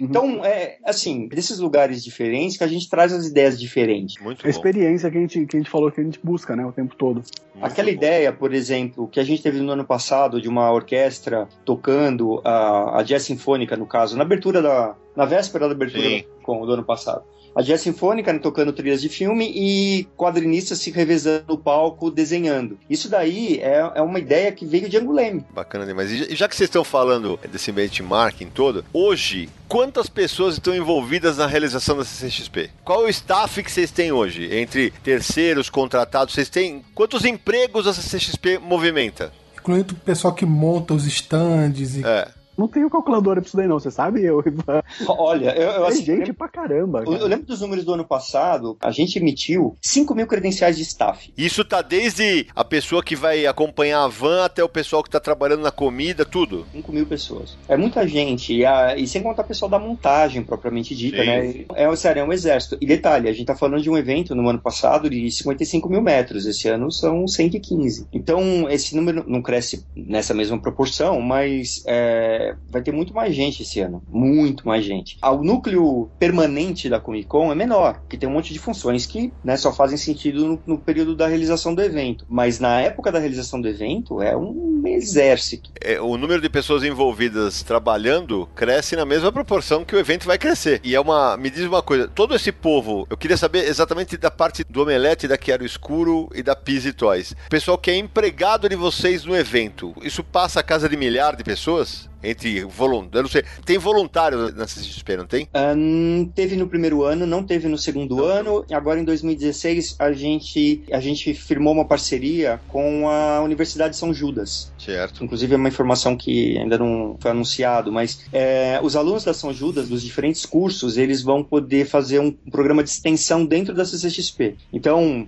os cursos, os alunos do curso de jornalismo vão estar com a equipe da assessoria de imprensa da CCXP na operação das das atividades de imprensa do evento. Então, e idem para comunicação, turismo, administração e por aí vai. Então, só dali a gente tá falando de mais, mais várias centenas de pessoas também, só nesse programa com a São Judas. É, porque é isso que eu ia falar, Ivan, porque eu vejo lá, pô, você entra no site da CXP, tem lá os hotéis oficiais, tem que ter alguém que faça é, ponte com os hotéis. As companhias aéreas que tem parceria com você, tem que ter o cara que cuida do estacionamento, tem que ter o cara que cuida da impressão das credenciais, tem que ter o cara que vai buscar o patrocínio das credenciais. Como é que é isso? Ou ter uma empresa contratada? A Comic Con tem seus funcionários fixos já que estão trabalhando o ano inteiro, assim como nós sócios, né? É, a gente tem uma galera ali, vai desde produtores, pessoal que cuida do marketing, pessoal que cuida da venda dos ingressos, do saque, né? Atendimento ao consumidor. É, é uma equipe que está crescendo dia a dia. E como que é a rotina de vocês dois durante o evento? Porque vocês têm compromisso, tem que fazer o evento rodar, tem, deve ter várias coisas programadas. Como que funciona isso para vocês dois lá dentro? A gente tomou uma decisão desde o início de que os sócios eles iam estar envolvidos diretamente na operação do evento. Uma coisa que acontece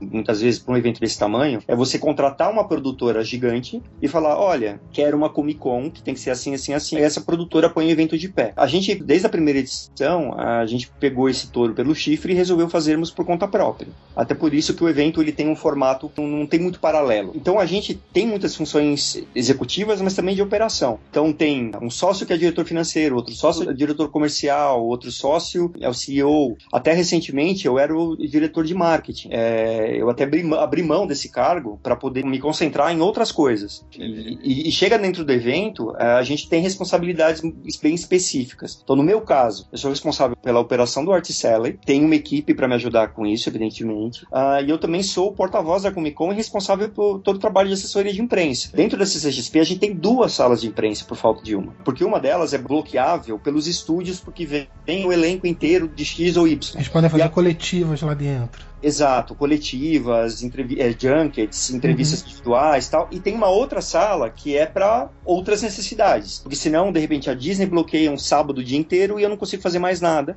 Então a gente tem duas salas. E além disso, eu também sou porta-voz, então eu falo com, com todos os veículos. E além disso, eu tenho os convidados de quadrinhos, no meu caso, que fui eu que convidei. Então eu tenho que falar com o Frank Miller. Quando ele chega, eu tenho que ir lá falar, dar um oi. Eu passo na mesa do Alan Davis, do Jay Lee, do Beasley para perguntar se está tudo em ordem. Então tem, tem um trabalho contínuo. No ano passado, no meio do evento, é, eu ainda saí do pavilhão, fui no hotel. Que detalhe, durante o evento eu nem venho, volto para casa, eu fico no hotel lá perto. É, é, porque não dá, não vale a pena. é muito longe. E aí eu fui pro hotel, me troquei e fui levar o Jim, o Dan Didio, a, o Frank Miller e os acompanhantes para jantar no, porque ele queria conhecer o Dom. Entendi. Então, também esse trabalho social é uma coisa que toma bastante claro. tempo nosso e que tem que e, ser feito. E Ivan, os sete sócios, vocês têm cada um bem definidas as atribuições que cada um terá. Bem definidas. A gente, inclusive, revisou isso recentemente, né, Furlano? É bem definido, mas acho que uma, uma coisa que é legal, como a gente tá no ano inteiro trabalhando, também tem essa liberdade de um conseguir ajudar o outro, né, cara? Isso é uma coisa super importante. O tempo todo, como a gente passa o ano inteiro conversando, a gente sabe o que o outro tá fazendo se apertar de um lado ou de outro, um pode ajudar para socorrer, porque é muita coisa acontecendo durante o evento. É, a gente tava, tava conversando aqui, né, de, de brincadeira. A gente tem um monte de coisas que a gente adora da Comic Con, mas tem um monte de frustração também, né? Eu levei minhas HQs pro Frank Miller e pro Scott McCloud pra, pra autografar no passado, não consegui nenhum dos dois, cara. É muito frustrante isso. Alguém tem que trabalhar.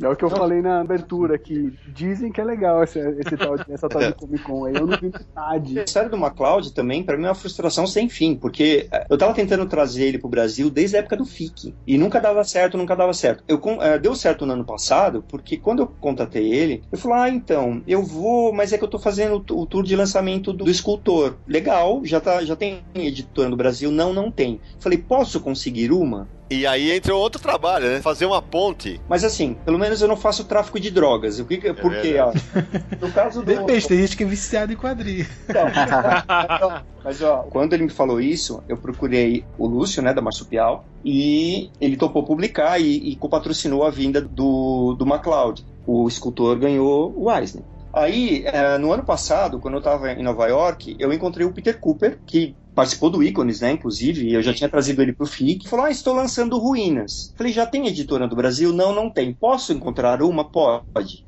Levei de novo pro Marsupial. Marsupial publicou de novo, ganhou o Eisner de novo. Tá com um cheiro bom, né? Tá com... Feeling, Cheiro o bom. feeling tá todo. E, então, e aí acabei trazendo, ajuda, eh, articulando a vinda do MacLeod. Não peguei autógrafo dele no, no escultor. Ah, Porque não, não dá, não, não dá tempo. Eu, eu, eu tenho Absolute do Kingdom Come autografado pelo Alex Ross. Eu não consegui encontrar ele pra poder levar pro Marco Ida autografar no passado. Mas eu tenho, lá, lá, lá, lá. lá.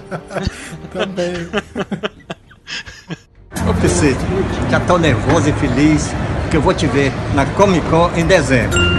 2014, 125 mesas, 215 artistas no Art Alley. 2015, 165 mesas, 225 artistas. Esse ano, 336 mesas para 461 artistas. Pergunta, Naranjo. É uma curiosidade enorme minha. Tenho certeza que tem muito mais gente se inscrevendo, querendo estar lá, do que a capacidade de mesas, né? Como se faz esse processo de seleção? Deve ser trabalhoso até, né? Sou eu que faço, e sim, é trabalhoso até. Porque a, a inscrição funciona da seguinte forma: a pessoa declara interesse, diz por que, que ela quer estar lá, o que ela vai levar de novo para a mesa dela. Isso é levado em Ah, consideração. Tudo isso é levado em consideração. Ela coloca um link para o portfólio dela, coloca também, se ela for dividir a mesa com alguém, as mesmas informações desse segundo artista. Então, tudo isso eu avalio. E eu entro inscrição por inscrição, artista por artista, e olho um por um. Então, dá um mega trabalho. Imagina, eu tô lendo um monte de submissions, né, desses caras todos, para ver o que, que eles têm, o que, que eles estão levando. Ah, a gente, desde a primeira edição, definiu regras bem claras do que, ah, de como seria o art selling, que a gente ia priorizar. Quem tá lançando coisas, quadrinistas especificamente, não pode ter pirataria. Então, e, e entram ah, pedidos, esses rapidamente são excluídos, do tipo, ah, eu vou vender caneca com desenho do Garfield. Você não tem licença, você não pode vender isso. Então, né, isso tudo já vai caindo. E aí a avaliação das inscrições de quadrinhos em si é, é em camadas. Então, assim, tem um, algumas precisam de uma investigação um pouco mais profunda. Às vezes eu até volto com o artista e falo assim, o link não tá funcionando, que as pessoas ainda conseguem mandar um link que não funciona. Ah, eu sei. Deu sorte de não ser cortado naquela hora já. É, pois é. Mas eu, eu acho É um bom coração. Tem um É, bom eu sou coração. um bom coração. Ah, pago um preço alto por isso, mas sou um bom coração. Aí eu peço, inclusive, para as pessoas não quererem me enganar com coisas do tipo: artista A se inscreve dizendo que vai ficar com o artista B na mesa, o artista B se inscreve que vai ficar com o artista A na mesa. Tipo. Estou tentando duas chances de entrar. Esses eu já deleto de cara, assim, uma das inscrições, tipo, esse eu já vi. Porque de fato eu olho todo mundo. Eu olho todo mundo. Eu entro num perfil que eu já conheço e falo assim, eu já vi isso. Aí eu vou e deleto uma das inscrições. Eu só vou avaliar uma, não vou avaliar duas vezes a mesma coisa. Mas é um mega trabalho. E depois, é, esse trabalho se junta a alguns banhos de sal grosso, porque tem gente que fica de fora, o pessoal fica bravo, tal, tal, tal. E aí tem uma, uma segunda etapa, que é bem, também complicada. O brasileiro é muito gregário. Então as pessoas tendem a falar, quero ficar perto do fulano. Para evitar pedidos avulsos, eu já mando, pergunto para todo mundo, você quer ficar perto de quem? Por favor, peça para outra pessoa também dizer, dizer que quer ficar perto de você, porque se- senão A quer ficar perto de B, B quer ficar perto de Z, como é que eu faço? Tinder dos quadrinhos, o Ivan. E aí eu faço, eu fico juntando esse pessoal todo. Dá um trampo absurdo. Eu acabo explicando um pouco a logística da coisa, eu acabo clusterizando. Então eu vou criando uns grupinhos. Eu acabo batizando os grupinhos e eu vou encaixando esses grupinhos. E ao mesmo tempo eu tenho que não só deixar o pessoal agrupado do jeito que eles querem, mas eu tenho que distribuir no art selling para ficar uma coisa homogênea. Se eu deixar todo mundo que gera muito público junto, vira um caos na quadrante do, do art selling e o resto fica tranquilo. O ano passado teve esse pro- com os autores das gráficas MSP todos lado a lado e eu tive culpa nisso que eu te pedi isso. Mas, por outro lado, o que, que eu fiz? Eu botei todos eles no fundo. Então, exatamente, é. para as pessoas chegarem nele, eles atravessavam o art selling. Isso, exatamente. é. E daí eu gerava fluxo. Quer dizer, já foi pensado, né? Já foi pensado. Quero ficar perto do fulano, porque o fulano tem bastante público. Eu falei, isso não é um critério que eu vou levar em consideração, É mas tudo bem. Ah, então é uma forma de criar uma dinâmica no art selling em que você não tem é, ponto cego. Então todo mundo fica andando para ver um fulano, para ver o Beltrano, e as pessoas ficam circulando ali o tempo todo. E Então, até por é uma muito questão de esclarecimento pro nosso ouvinte, você falou, ah, evidentemente vocês combatem a pirataria, que vale até como esclarecimento. E no caso dos prints, que um autor tal resolve desenhar o Batman, e eu resolvo desenhar o Homem-Aranha. pode? Então, não cabe ao evento dizer que pode. Então a regra, até porque a gente não é detentor dessas licenças. O que eu posso dizer extraoficialmente é o seguinte, que historicamente as editoras têm sido lenientes com esse tipo de coisa. Unwritten rule, né? Regra não escrita. Isso existe até fora do país, né? É, isso começou lá, né? Então, o único caso, pelo menos no passado recente, em que esse acordo foi rompido, foi naquela história do co-criador do, do Ghost Rider. Mas aí tem um subtexto aí, o cara tava processando a Marvel pela autoria do personagem. Talvez tenha sido uma retaliação da Marvel, do, do legal da Marvel, entendeu? Conta essa história, Ivan, do criador, rapidamente, do Ghost Rider. Ele foi é, acionado pela Marvel dizendo que ele estava proibido de vender prints é, com Ghost Rider. Isso aí gerou uma repercussão em- na comunidade de artistas, foi a primeira vez que isso tinha acontecido, pelo menos no passado recente, dizendo que isso era um absurdo, onde já se viu, tal, tal, tal, e algumas posições ah, extremadas, até do tipo Sean Murphy, que falou nunca mais vou desenhar nada da Marvel.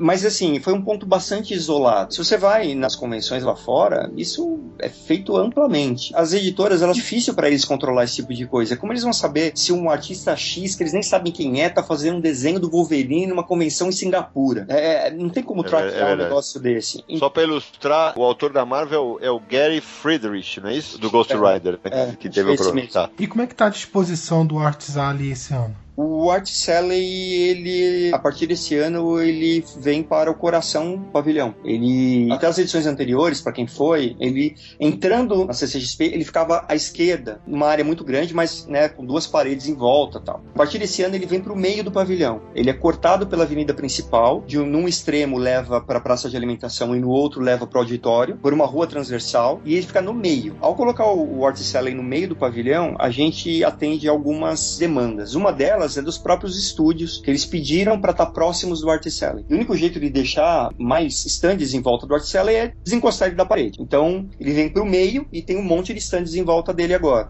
E outra coisa é que colocando nessa posição, a gente aumenta ainda mais o fluxo de pessoas pelo Art Sally, porque ele está no meio do caminho. Não tem como não passar por ali. Os artistas, né? Porque fluxo significa vendas. Então, Pra ver o tamanho do mercado de autores independentes brasileiros, né? Crescendo a cada ano. Não, e, e- eu falava em off, sabe, pro Orlando e pro Ivan, que eles estão absolutamente ferrados a partir desse ano aqui, do ano que vem. Porque todo mundo que faz quadrinho já quer estar lá. Só que agora tem o pessoal do mercado de ilustração que também quer entrar lá. Porque eh, vendendo print, vendendo seus livros de ilustração, de cartoon, de pin-ups, e é cada vez maior essa interação entre ilustração e quadrinistas. E aí, meus amigos aí vão ter que se ferrar com o espaço. Mais trabalho na seleção do Ivan. Mais trabalho posso, para ele selecionar. posso piorar ainda o pesadelo do Ivan? Ah, Vai. Comic Con Experience em Recife ano que vem. É. Ah, bom ter entrado nesse assunto. A gente entrar nisso. Conta esse plano de dominação mundial aí, Fulano. Começar a nossa dominação global pela nossa própria casa, né? Tem que começar por aqui. Então, em abril do ano que vem, no feriado da Páscoa, estaremos em Recife, no centro de convenções lá de Pernambuco, que na verdade fica em Olinda, né? Pra Comic Con, primeira Comic Con Experience fora de São Paulo. Forlano, eu lembro na- primeira Comic Con, é, vocês fizeram aquela coletiva de imprensa na parte da manhã de quinta-feira, e uma pergunta foi: há planos de levar a CCXP para outros estados? E aí, se eu não me engano, foi o Pierre que respondeu. Ele disse: eu já queria fazer isso desde o primeiro ano, e me convenceram do contrário e tal, mas você vê que já existia essa intenção desde o começo. Por que começar por Recife e lá no Nordeste? É, Eu ia perguntar porque se eu tivesse que apostar, eu acharia que, até por também ser um público nerd muito grande, Fortaleza. Teve aí um, um embate ou a ideia é ela ser itinerante? E vocês tinham uma. Deve ter um mapeamento de vendas, vinha muita gente de lá. Como é que funcionou isso? Tem um pouco de tudo isso que vocês me perguntaram aí. A gente trabalha muito pensando sempre em dados, né? Então tem é, essa parte do público que vem ou não é, de outros estados para cá, a gente olha muito isso. Mas uma das coisas que levou à escolha de Recife. Vamos começar pelo nome, né? A gente está chamando isso, esse evento de CCXP Tour Recife. CCXP Tour Nordeste vai, ser, vai acontecer em Recife. Ou seja, é, a ideia é fazer uma coisa, a gente não está fincando o martelo que vai ser todo ano ali em, ali em Recife. Porque a gente sabe que a gente tem é, espaço para passear aí pelo Brasil inteiro, né? A gente sabe do tamanho do. É, lá em Fortaleza, que é gigantesco. A gente já, já participou de eventos lá é, e sabe como o público de lá também é super carinhoso. É, mesma coisa em BH, onde já acontece o FIC, por exemplo. A gente sabe que tem muito leitor de quadrinhos por lá, é muito nerd, né? Brasília mesma coisa, lá no sul também muita mesma coisa. A escolha do, de Recife foi um pouco até pela própria posição geográfica também é, da cidade, né? Ah, é, Recife, ela tá a mais ou menos, acho que umas 3, 4 horas de carro, se você quiser subir de Salvador lá para Recife, ou descer de, de Natal para lá, entendeu? É, são distâncias que as pessoas fazem sem muito, sem muito problema, de carro, de ônibus, o que quer que seja. Então a gente consegue juntar todo esse público numa área mais centralizada. Não impede realmente da gente continuar essa nossa peregrinação por, por outros, outras cidades e outros estados. Muito interessante. Parabéns pelo vídeo divulgando o tour. Foi muito bonito. Ah, é, é maravilhoso, é. O do pessoal lá de, lá de Recife foi algo assim insano, cara. A gente ficou duas horas. Eu, eu, no dia anterior eu tinha travado as minhas costas e eu tive que tomar o Ebezetacil. Pra vocês terem uma ideia assim do nível que eu tava. Fiquei duas horas de pé ali tipo, tirando foto com todo mundo, porque o calor da galera e todo mundo, graças a Deus, levando também bolo de rolo pra gente. Isso ajuda, né? Mas realmente é, é, o pessoal de lá é, é muito legal. Todo, todo lugar pra onde a gente vai, né, cara? A gente é sempre, é sempre super bem recebido. Eu mandei pro Forlani na época no WhatsApp, porra, foi, era realmente um negócio emocionante. E, e, quais semelhanças e diferenças que vai ter esse evento do CCXP Tour pro principal que é em dezembro? E outra coisa, vai ser em abril. Abril é comecinho da época de verão norte-americano, que os principais filmes saem, por exemplo. Então, foi tudo pensado também para chegar nessa época, o evento? Claro, é, a gente não toma nenhuma decisão só por, porque a gente né, gosta, assim, a gente pensa muito debate muito sobre qualquer decisão que a gente toma. Então, a data em abril, com certeza, a gente pensou bastante. Por quê, né? E uma das coisas é, é realmente essa prévia, essa abertura, né, do verão americano. Então, existe uma chance da gente conseguir algum material ali exclusivo dos filmes que vão, dos blockbusters, né, de verão americano okay. que estarão chegando por aí. Em relação às diferenças, vai ser um evento menor pela própria capacidade do lugar, né? Quanto menor? Dentro de convenções de Pernambuco, acho que são 30, 35 mil metros, mais ou menos. Você lembra de cabeça, Ivan? É, se não me engano, é isso mesmo. Acho que são 30 ou 30. É, entre 30 e 35 mil metros, é isso aí mas ele já tem lá um teatro maravilhoso prontinho. Aqui em São Paulo a gente vai ter que construir, né, o nosso auditório principal, que é o auditório Cinemark, para 3.500 pessoas. Aí ele já tem um auditório para 2 mil pessoas com uma acústica incrível e tudo, sabe, conforto animal, é aquela é teatro mesmo, né? Sim. Então a gente tem um monte de facilidades lá. Falando agora me diz uma coisa, você e o Ivan. A CCXP em São Paulo atrai fãs do Brasil inteiro, inclusive já da América do Sul uhum. também bem. Fazendo uma edição Nordeste, a ideia. Corremos o risco desse fã não vir a São Paulo? Ou a ideia é pegar o fã que tem menos condição de viajar para São Paulo e, e, deixar ele mais localizado ali? Para mim, a CCXP Tour Nordeste é uma outra opção, mais uma opção de Comic Con. Mais uma opção, não. Ah, eles, o fã brasileiro passa a ter dois eventos que vale a pena visitar, pensando no, nesse formato de Comic Con. Porque a programação ela não vai ser exatamente a mesma. Então é menos uma alternativa para quem não pode vir e mais uma opção a mais para quem consegue ir. Então, de fato, tem muita gente de Recife, uh, do, Nordeste como um todo, que a gente sabe que está lá e, e, como o Furlani disse, tudo que a gente faz é, é, muito apoiado em dados, porque assim, se a gente não tratasse como negócio, ele não ia prosperar. Só sonho, só vontade. A, a tá gente cultivou isso durante muito tempo até a gente ficar seguro por A mais B, nós sete somos, somos todos empreendedores, de que tinha um business aí, né? Que valia a pena tal, então vamos em frente. Então tem muita gente do Nordeste que, que a gente sabe que é tá na pesquisa de mercado geek que o Omelete faz anualmente, dá para se identificar do IP. A gente sabe que o pessoal tá lá e que nem todo mundo vem. Então, ter um evento próximo e numa região que tradicionalmente as pessoas se locomovem de carro, grandes distâncias, Sim. 300 km, 400 km, que não é uma coisa tão usual aqui no sul, né? Facilita. A gente tá levando o evento para lá. Mas a gente não tá levando uma mini CCXP, a gente tá levando um evento que tem características próprias. Vai ter conteúdos lá que não vai ter em São Paulo. Ela vai ser complementar, né? Acho que é isso. Uma coisa vem somar a outra, não vai tomar lugar de nada, assim. Muito bom. Para você ter a experiência completa, você vai ter realmente que ir nas duas. Desculpa, falei. Pois é. Porque para as pessoas entenderem, esse mercado, ele, ele funciona funciona em ciclos. A, a CCXP aqui em São Paulo, ela pega um ciclo que é esse período em que ela acontece. Então é o começo de dezembro, lançamentos que estão acontecendo bem nesse período ou logo depois. Para citar um exemplo recente, a, a gente anunciou o Neil Patrick Harris. Né? A, a série do Desventuras em Série vai sair daqui a pouco, é janeiro, se não me engano. Janeiro. A CCXP Tour Nordeste acontece em abril. Desventuras em Série é notícia velha. Não tem por que levar ele para lá. Naquele momento, em abril, a Netflix para citá-los, continuar no mesmo exemplo, eles vão estar tá promovendo outras coisas. E é mais provável que eles levem essas outras coisas para lá. Então, é, e vai ter naturalmente uma renovação, porque você pega cinco meses para frente e com outros conteúdos. Então, é, outras coisas que estão acontecendo, outros lançamentos, as editoras vão estar tá lançando outras coisas, ainda que muitas delas, bastante coisa na CCXP, mas o ano continua rodando. Então agora elas, elas começam a ter duas plataformas. Vai ser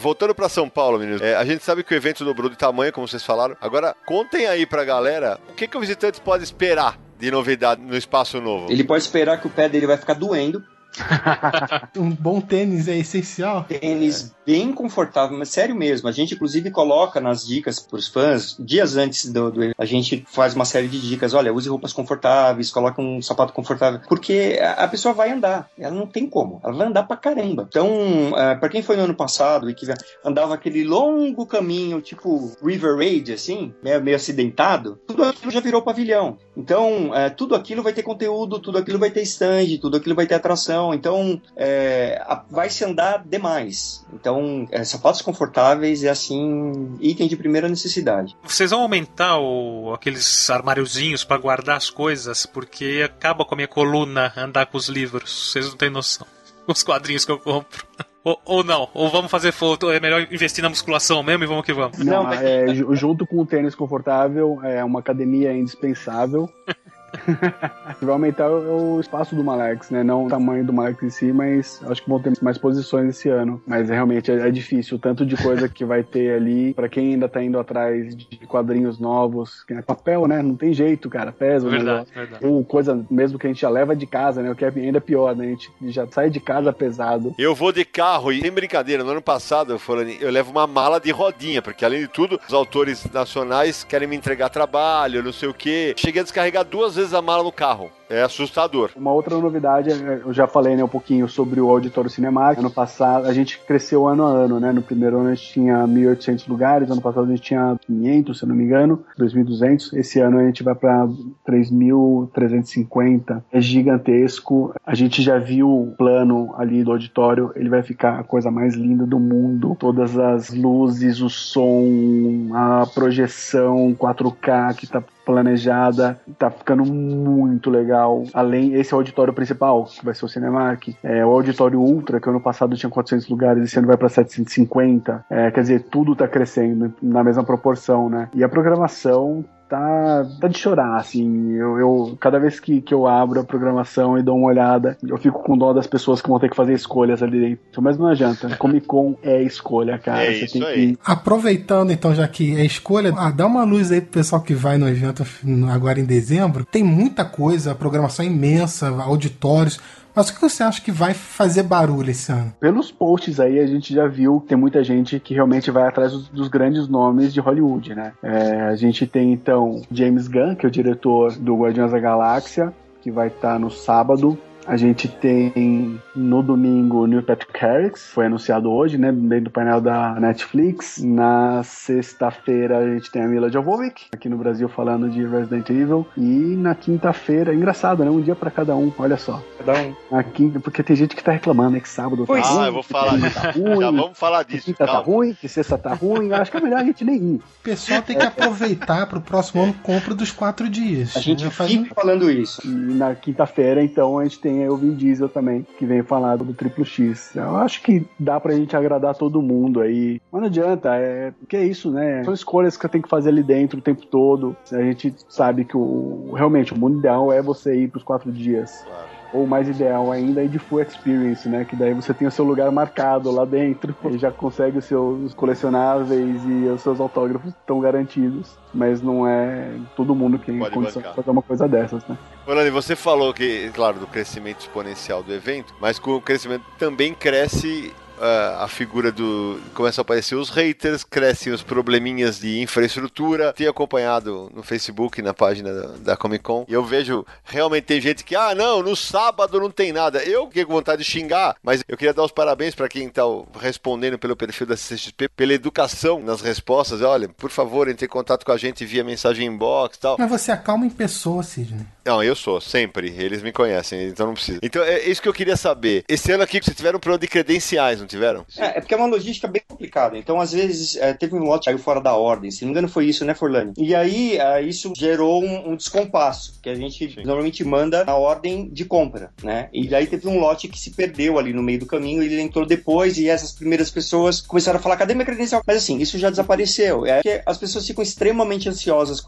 Sim. A gente tá há duas semanas do evento, uh, antes disso até, as, todo mundo já tinha recebido, não tem nenhuma credencial para ser enviada, além daquelas que estão sendo compradas e enviadas, né, é, automaticamente. Então, é, é, excesso de ansiedade, as pessoas ficam muito ansiosas mesmo, todo ano, uh, mas isso vem diminuindo, porque as pessoas que já foram, tanto no evento quanto aquelas que já passaram pelo processo inteiro, elas começam a automoderar ali essas reclamações que surgem nas redes sociais. Então tem um que fala, não tem nada no evento, o evento Ah, eu vi isso hoje. Eu vi uma menina falando assim, ah, vão cancelar o sábado que não tem nada. Aí a pessoa embaixo, o legal é isso, que tem o fã que defende. Como não tem nada? Vai ter Disney, não sei o que, tá, tá, tá. Ah, mas não tem nada que eu quero, ah, sabe? É o equivalente a pessoa, pegar de novo o exemplo do Rock in Rio. Ela compra um dia do Rock in Rio e ela quer que naquele dia tenha todos os shows que ela quer ver. Ou ela quer que, sei lá, o Coldplay toque todos os dias. Isso não existe. Então, cada dia de Comic Con é uma experiência de Comic Con. Tudo bem, os stands estão lá, mas tem um monte de outras coisas que elas vão circulando. O Vin Diesel não vem nos quatro dias. É isso aí. E aí e vai ter gente que vai reclamar, né, Ivan? Como ele não vem nos quatro? Não, e às vezes, a, a resposta que eu normalmente dou é, é a seguinte: ah, por que ele só vem um dia? Eu falei, ou ele vinha um dia, ou ele não viria nenhum dia. Então, ele vem um dia. É uma questão das pessoas entenderem mesmo a dinâmica do evento, até uma boa dose de generosidade também de pensar, ok, não vem para mim, mas vem para o amiguinho, né? Mas o que a gente sempre insiste muito com os fãs, e que é uma lógica que o pessoal lá de fora tá mais acostumado. Comic Con, é lógico que nem todo mundo pode, mas vale a pena ela se programar para ir todos os dias. Porque é muito grande, tentar bater o evento em um dia não dá. Ah, eu quero ir assistir painel, ah, eu quero assistir workshop. A gente dá. não dá para fazer isso tudo num, num dia só. Esse ano, para quem gosta só de quadrinhos, se quiser, o Art Alley vai ser difícil de fazer em um dia. Vai ser muito difícil fazer em um dia. Eu, eu tomo por mim, cara. O ano passado, quando deu quatro horas de evento, eu tinha feito duas fileiras. Uhum. Eu acredito. É realmente muita coisa. Agora, o que eu ia perguntar é isso: vocês têm uma equipe treinada que responde, vocês orientam esse povo a lidar com isso? Porque tem troll pra caramba já, né? Esse pessoal é orientado, é treinado, existe uma preocupação de vocês com a imagem do evento? Como é que é isso? Claro, a gente, a gente se preocupa pra caramba. A marca que a gente tá construindo ali, com muito suor, a gente tem que cuidar disso, né? A gente tem que prezar por isso. Um, um dos grandes, eu, eu sou publicitário, né? E eu acho que a boa parte da culpa também vem do maldito publicitário que inventou que o cliente tem sempre a razão, né?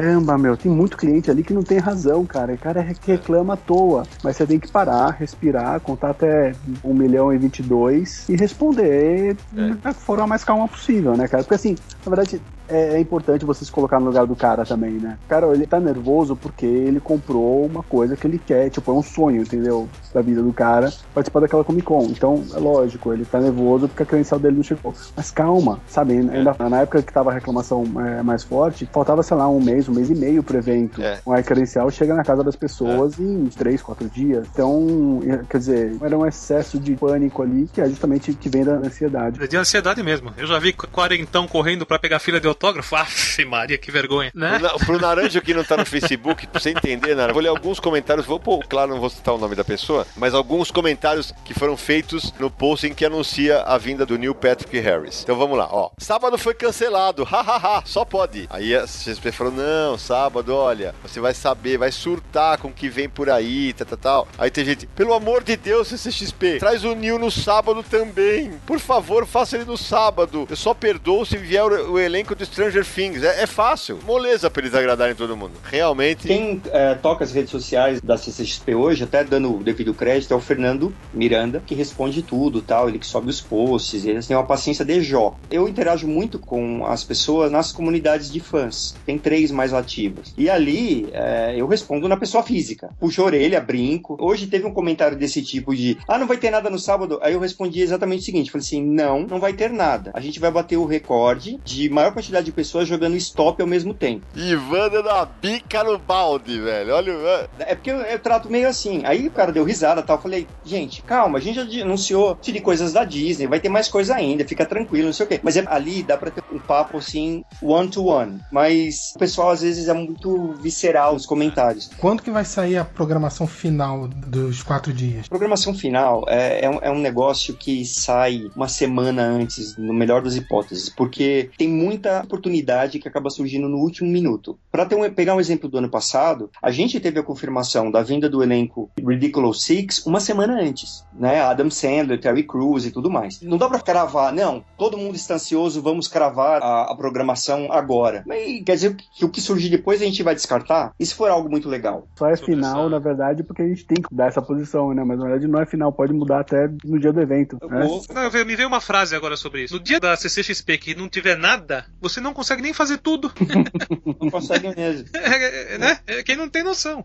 Não dá. Não dá. É muita coisa mesmo. E é o tipo de evento que ninguém vai para dar uma passadinha. A pessoa chega cedo e fica oito horas lá dentro. Isso é uma coisa que a gente viu, é um dado mesmo, né? Quando a gente fala que a gente faz pesquisa para tudo, quando as pessoas estavam comprando o ingresso, uma das perguntas é quanto tempo você pretende ficar no evento? E a maioria das respostas era 8 horas. É um evento que dura 10 horas, os caras querem ficar ali o máximo de tempo possível. Por isso que hoje a gente tem preocupação de taxa de alimentação com o maior número possível de cadeiras, o maior número possível de comidas diferentes, para tentar agradar as pessoas, porque a gente sabe que as pessoas precisam dessa alimentação para conseguir aguentar ficar o dia inteiro ali dentro, né, cara? É, os corredores, inclusive, eles são mais largos esse ano. Apesar do pavilhão ter crescido também, mas os corredores também estão mais largos. Então, para que as pessoas consigam transitar com mais tranquilidade e tal. Exatamente. Porque além do fluxo de pessoas, são pessoas com sacolas. É né? Então tem mais esse agravante. Uh, a gente já está, é, apesar de cada edição da CCXP a gente praticamente teve um pavilhão diferente, porque ele foi sendo ampliado e a gente foi se adaptando de novo. Mas a gente tem uma boa noção de fluxo, de quantas pessoas é confortável colocar ali dentro, de quantas pessoas é possível colocar ali dentro. Quando a gente vê um evento como a BGS falar que tinha 350 mil pessoas numa área que era menor do que a da CCXP vai ter esse ano, esse número não bate. Tá vendo uma hipervalorização, você acha, hein?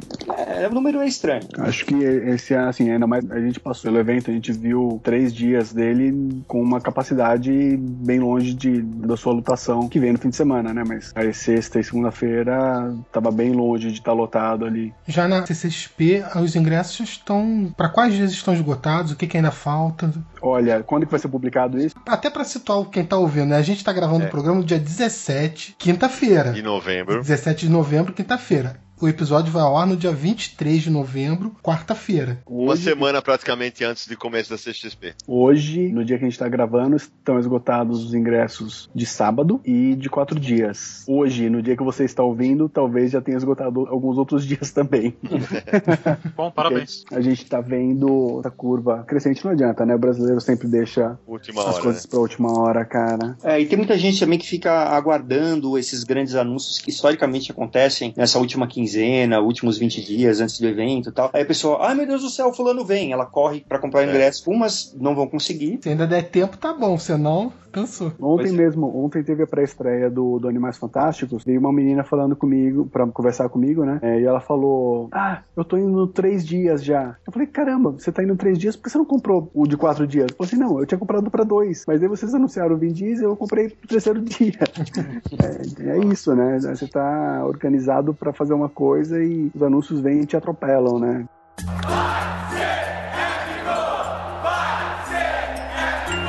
Bom, o papo tá agradabilíssimo. Se deixar, a gente fica falando 10 horas sobre os bastidores da criação da CXP, o que vem por aí e tal. Mas os nossos convidados também precisam dormir, que amanhã eles também trabalham, né? Como nós. Então, antes da gente encerrar, Forlano e Ivan, eu queria que vocês contassem histórias bizarras ou engraçadas desses dois anos de CCXP. Alguma coisa que marcou que valesse a pena dividir com nossos ouvintes. Eu tenho um caso engraçado do primeiro ano. Eu tava trabalhando com os voluntários, né? Os voluntários estavam todos uniformizados, com uma camiseta amarela. A gente brincava chamando de Minion e tudo mais. E eu tava com uma camiseta amarela de staff, né? Escrito staff atrás. E vieram os fãs do Omelete. Tava andando ali pelo Arte Sala, lembro bem. E daí vieram os fãs do Omelete e tal, pedindo pra tirar foto e tal. Daí passou uma menina do, olhando assim, sabe? Quando passou olhando pra trás, assim, virou pro cara do lado e falou assim: Nossa, mano, eles estão tirando foto até com staff aqui. Cara, eu Nossa, dei muita cara risada. Puta merda, essa daí foi espetacular. Você, Ivan, teve alguma? É, Essa história não, não aconteceu comigo, é, me contaram, mas é, mas é uma história engraçada. Teve um, acho que foi na primeira edição do evento, teve uma confusãozinha que foi o seguinte: tinha um, um bombeiro, que a gente tem que contratar bombeiros, né, pra participar do evento e tal. Tinha esse bombeiro tava passando perto de uma fila e alguém que tava na fila olhou e falou: Olha, um cosplay de bombeiro, porque era um, era um bombeiro, era gordinho.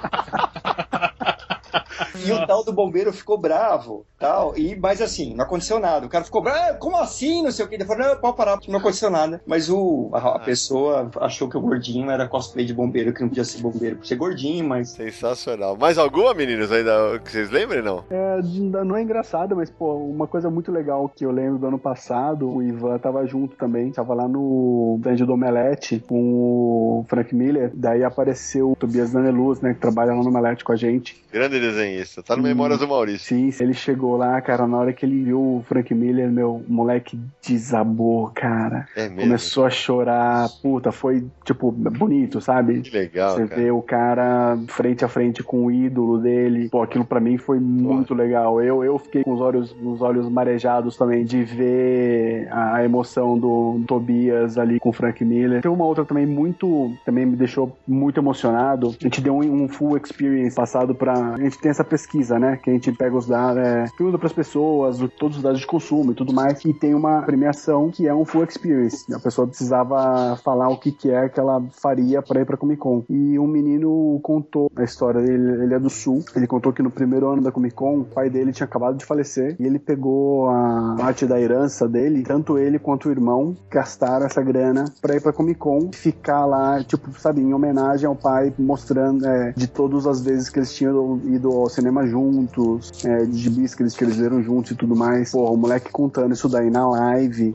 do Omelete pra gente. Nossa, eu e a Paty estavam ali, tipo, os dois começaram a chorar, sabe? O moleque ali lembrando, super emocionado de, de como que foi. E sabe, a gente tem um monte de coisas super legais que acontece ali o tempo todo, né? É realmente, são quatro dias muito mágicos. É, é muito legal, né, Fernando? Porque é uma energia. Eu sempre uso esse termo quando eu me refiro aos fãs do Maurício. E, e na CCXP dá pra replicar isso. Que é uma energia quase palpável. Uma energia muito boa que tem no evento. Ah, claro, vai ter um outro desencontro, alguém que não tá feliz, que vai reclamar do painel, da fila, não sei o quê. Mas a energia boa suplanta as energias que não são tão boas. Eu vivi uma no ano passado, pô, 10 anos com o Maurício, cara. Quando eu anuncio o longa-metragem do Laços, eu não esperava que o Maurício fosse cair no choro do jeito que ele caiu. É, o Samir vai linkar depois a nota do Universal aqui que tem o vídeo. O Maurício se emocionou de uma maneira que, cara, eu não sabia o que eu fazia. Eu vou em direção a ele e passo a mão na cabeça dele pra ele se acalmar, tentando segurar a onda, mordo os lábios, porque eu ia cair no choro. E a galera toda emocionada, felizona. É aquele negócio, todo fã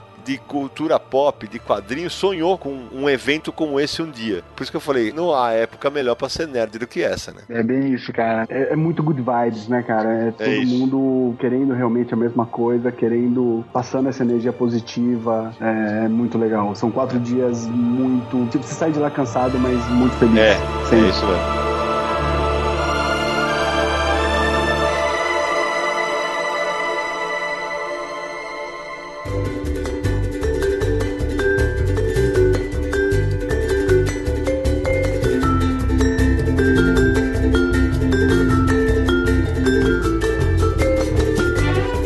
Samir, como é que a galera que quer entrar em contato com o Confins do Universo faz? Estou revisando todos os contatos do Confins do Universo. Primeiro, se você quiser ouvir todos os nossos episódios, que é podcast.universohq.com.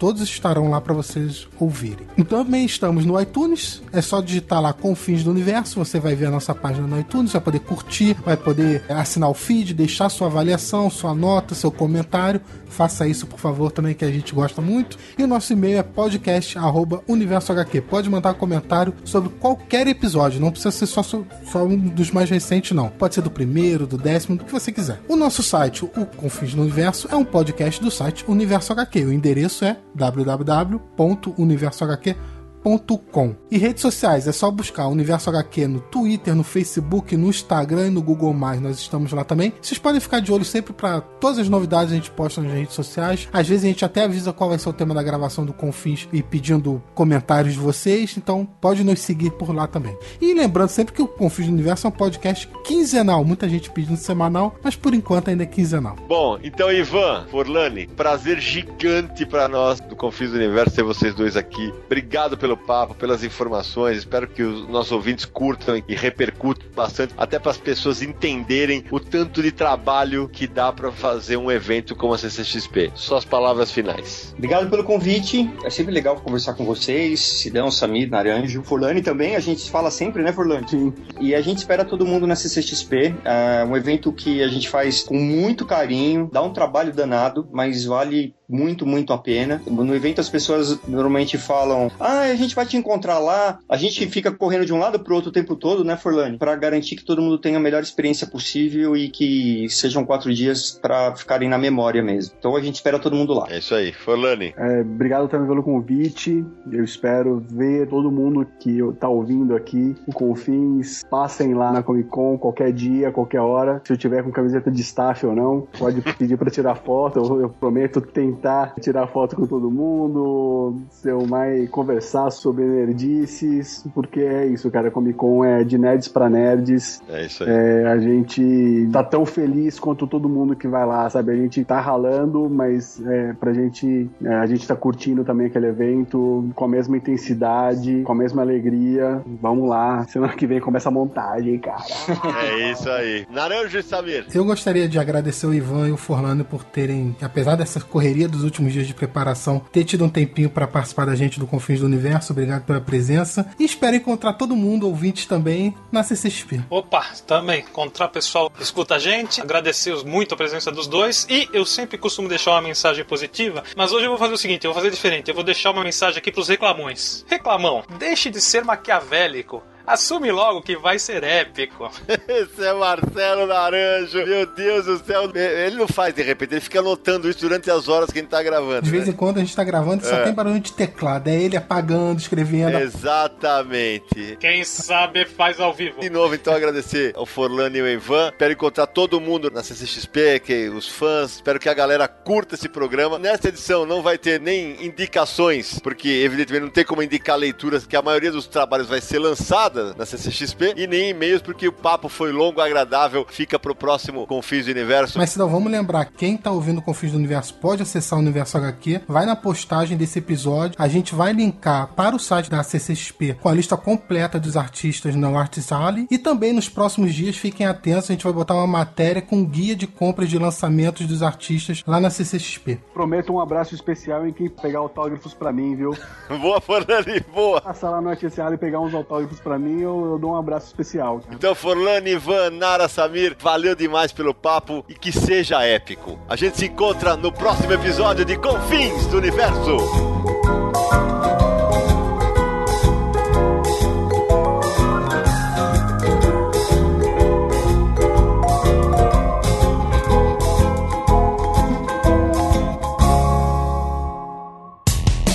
Dia mais claro ou na noite mais densa, você está deixando a nossa presença. Faça uma boa viagem de volta, mas não fique disperso. Nos encontraremos no próximo episódio de Confins do Universo. Este podcast foi editado por Radiofobia, podcast e multimídia.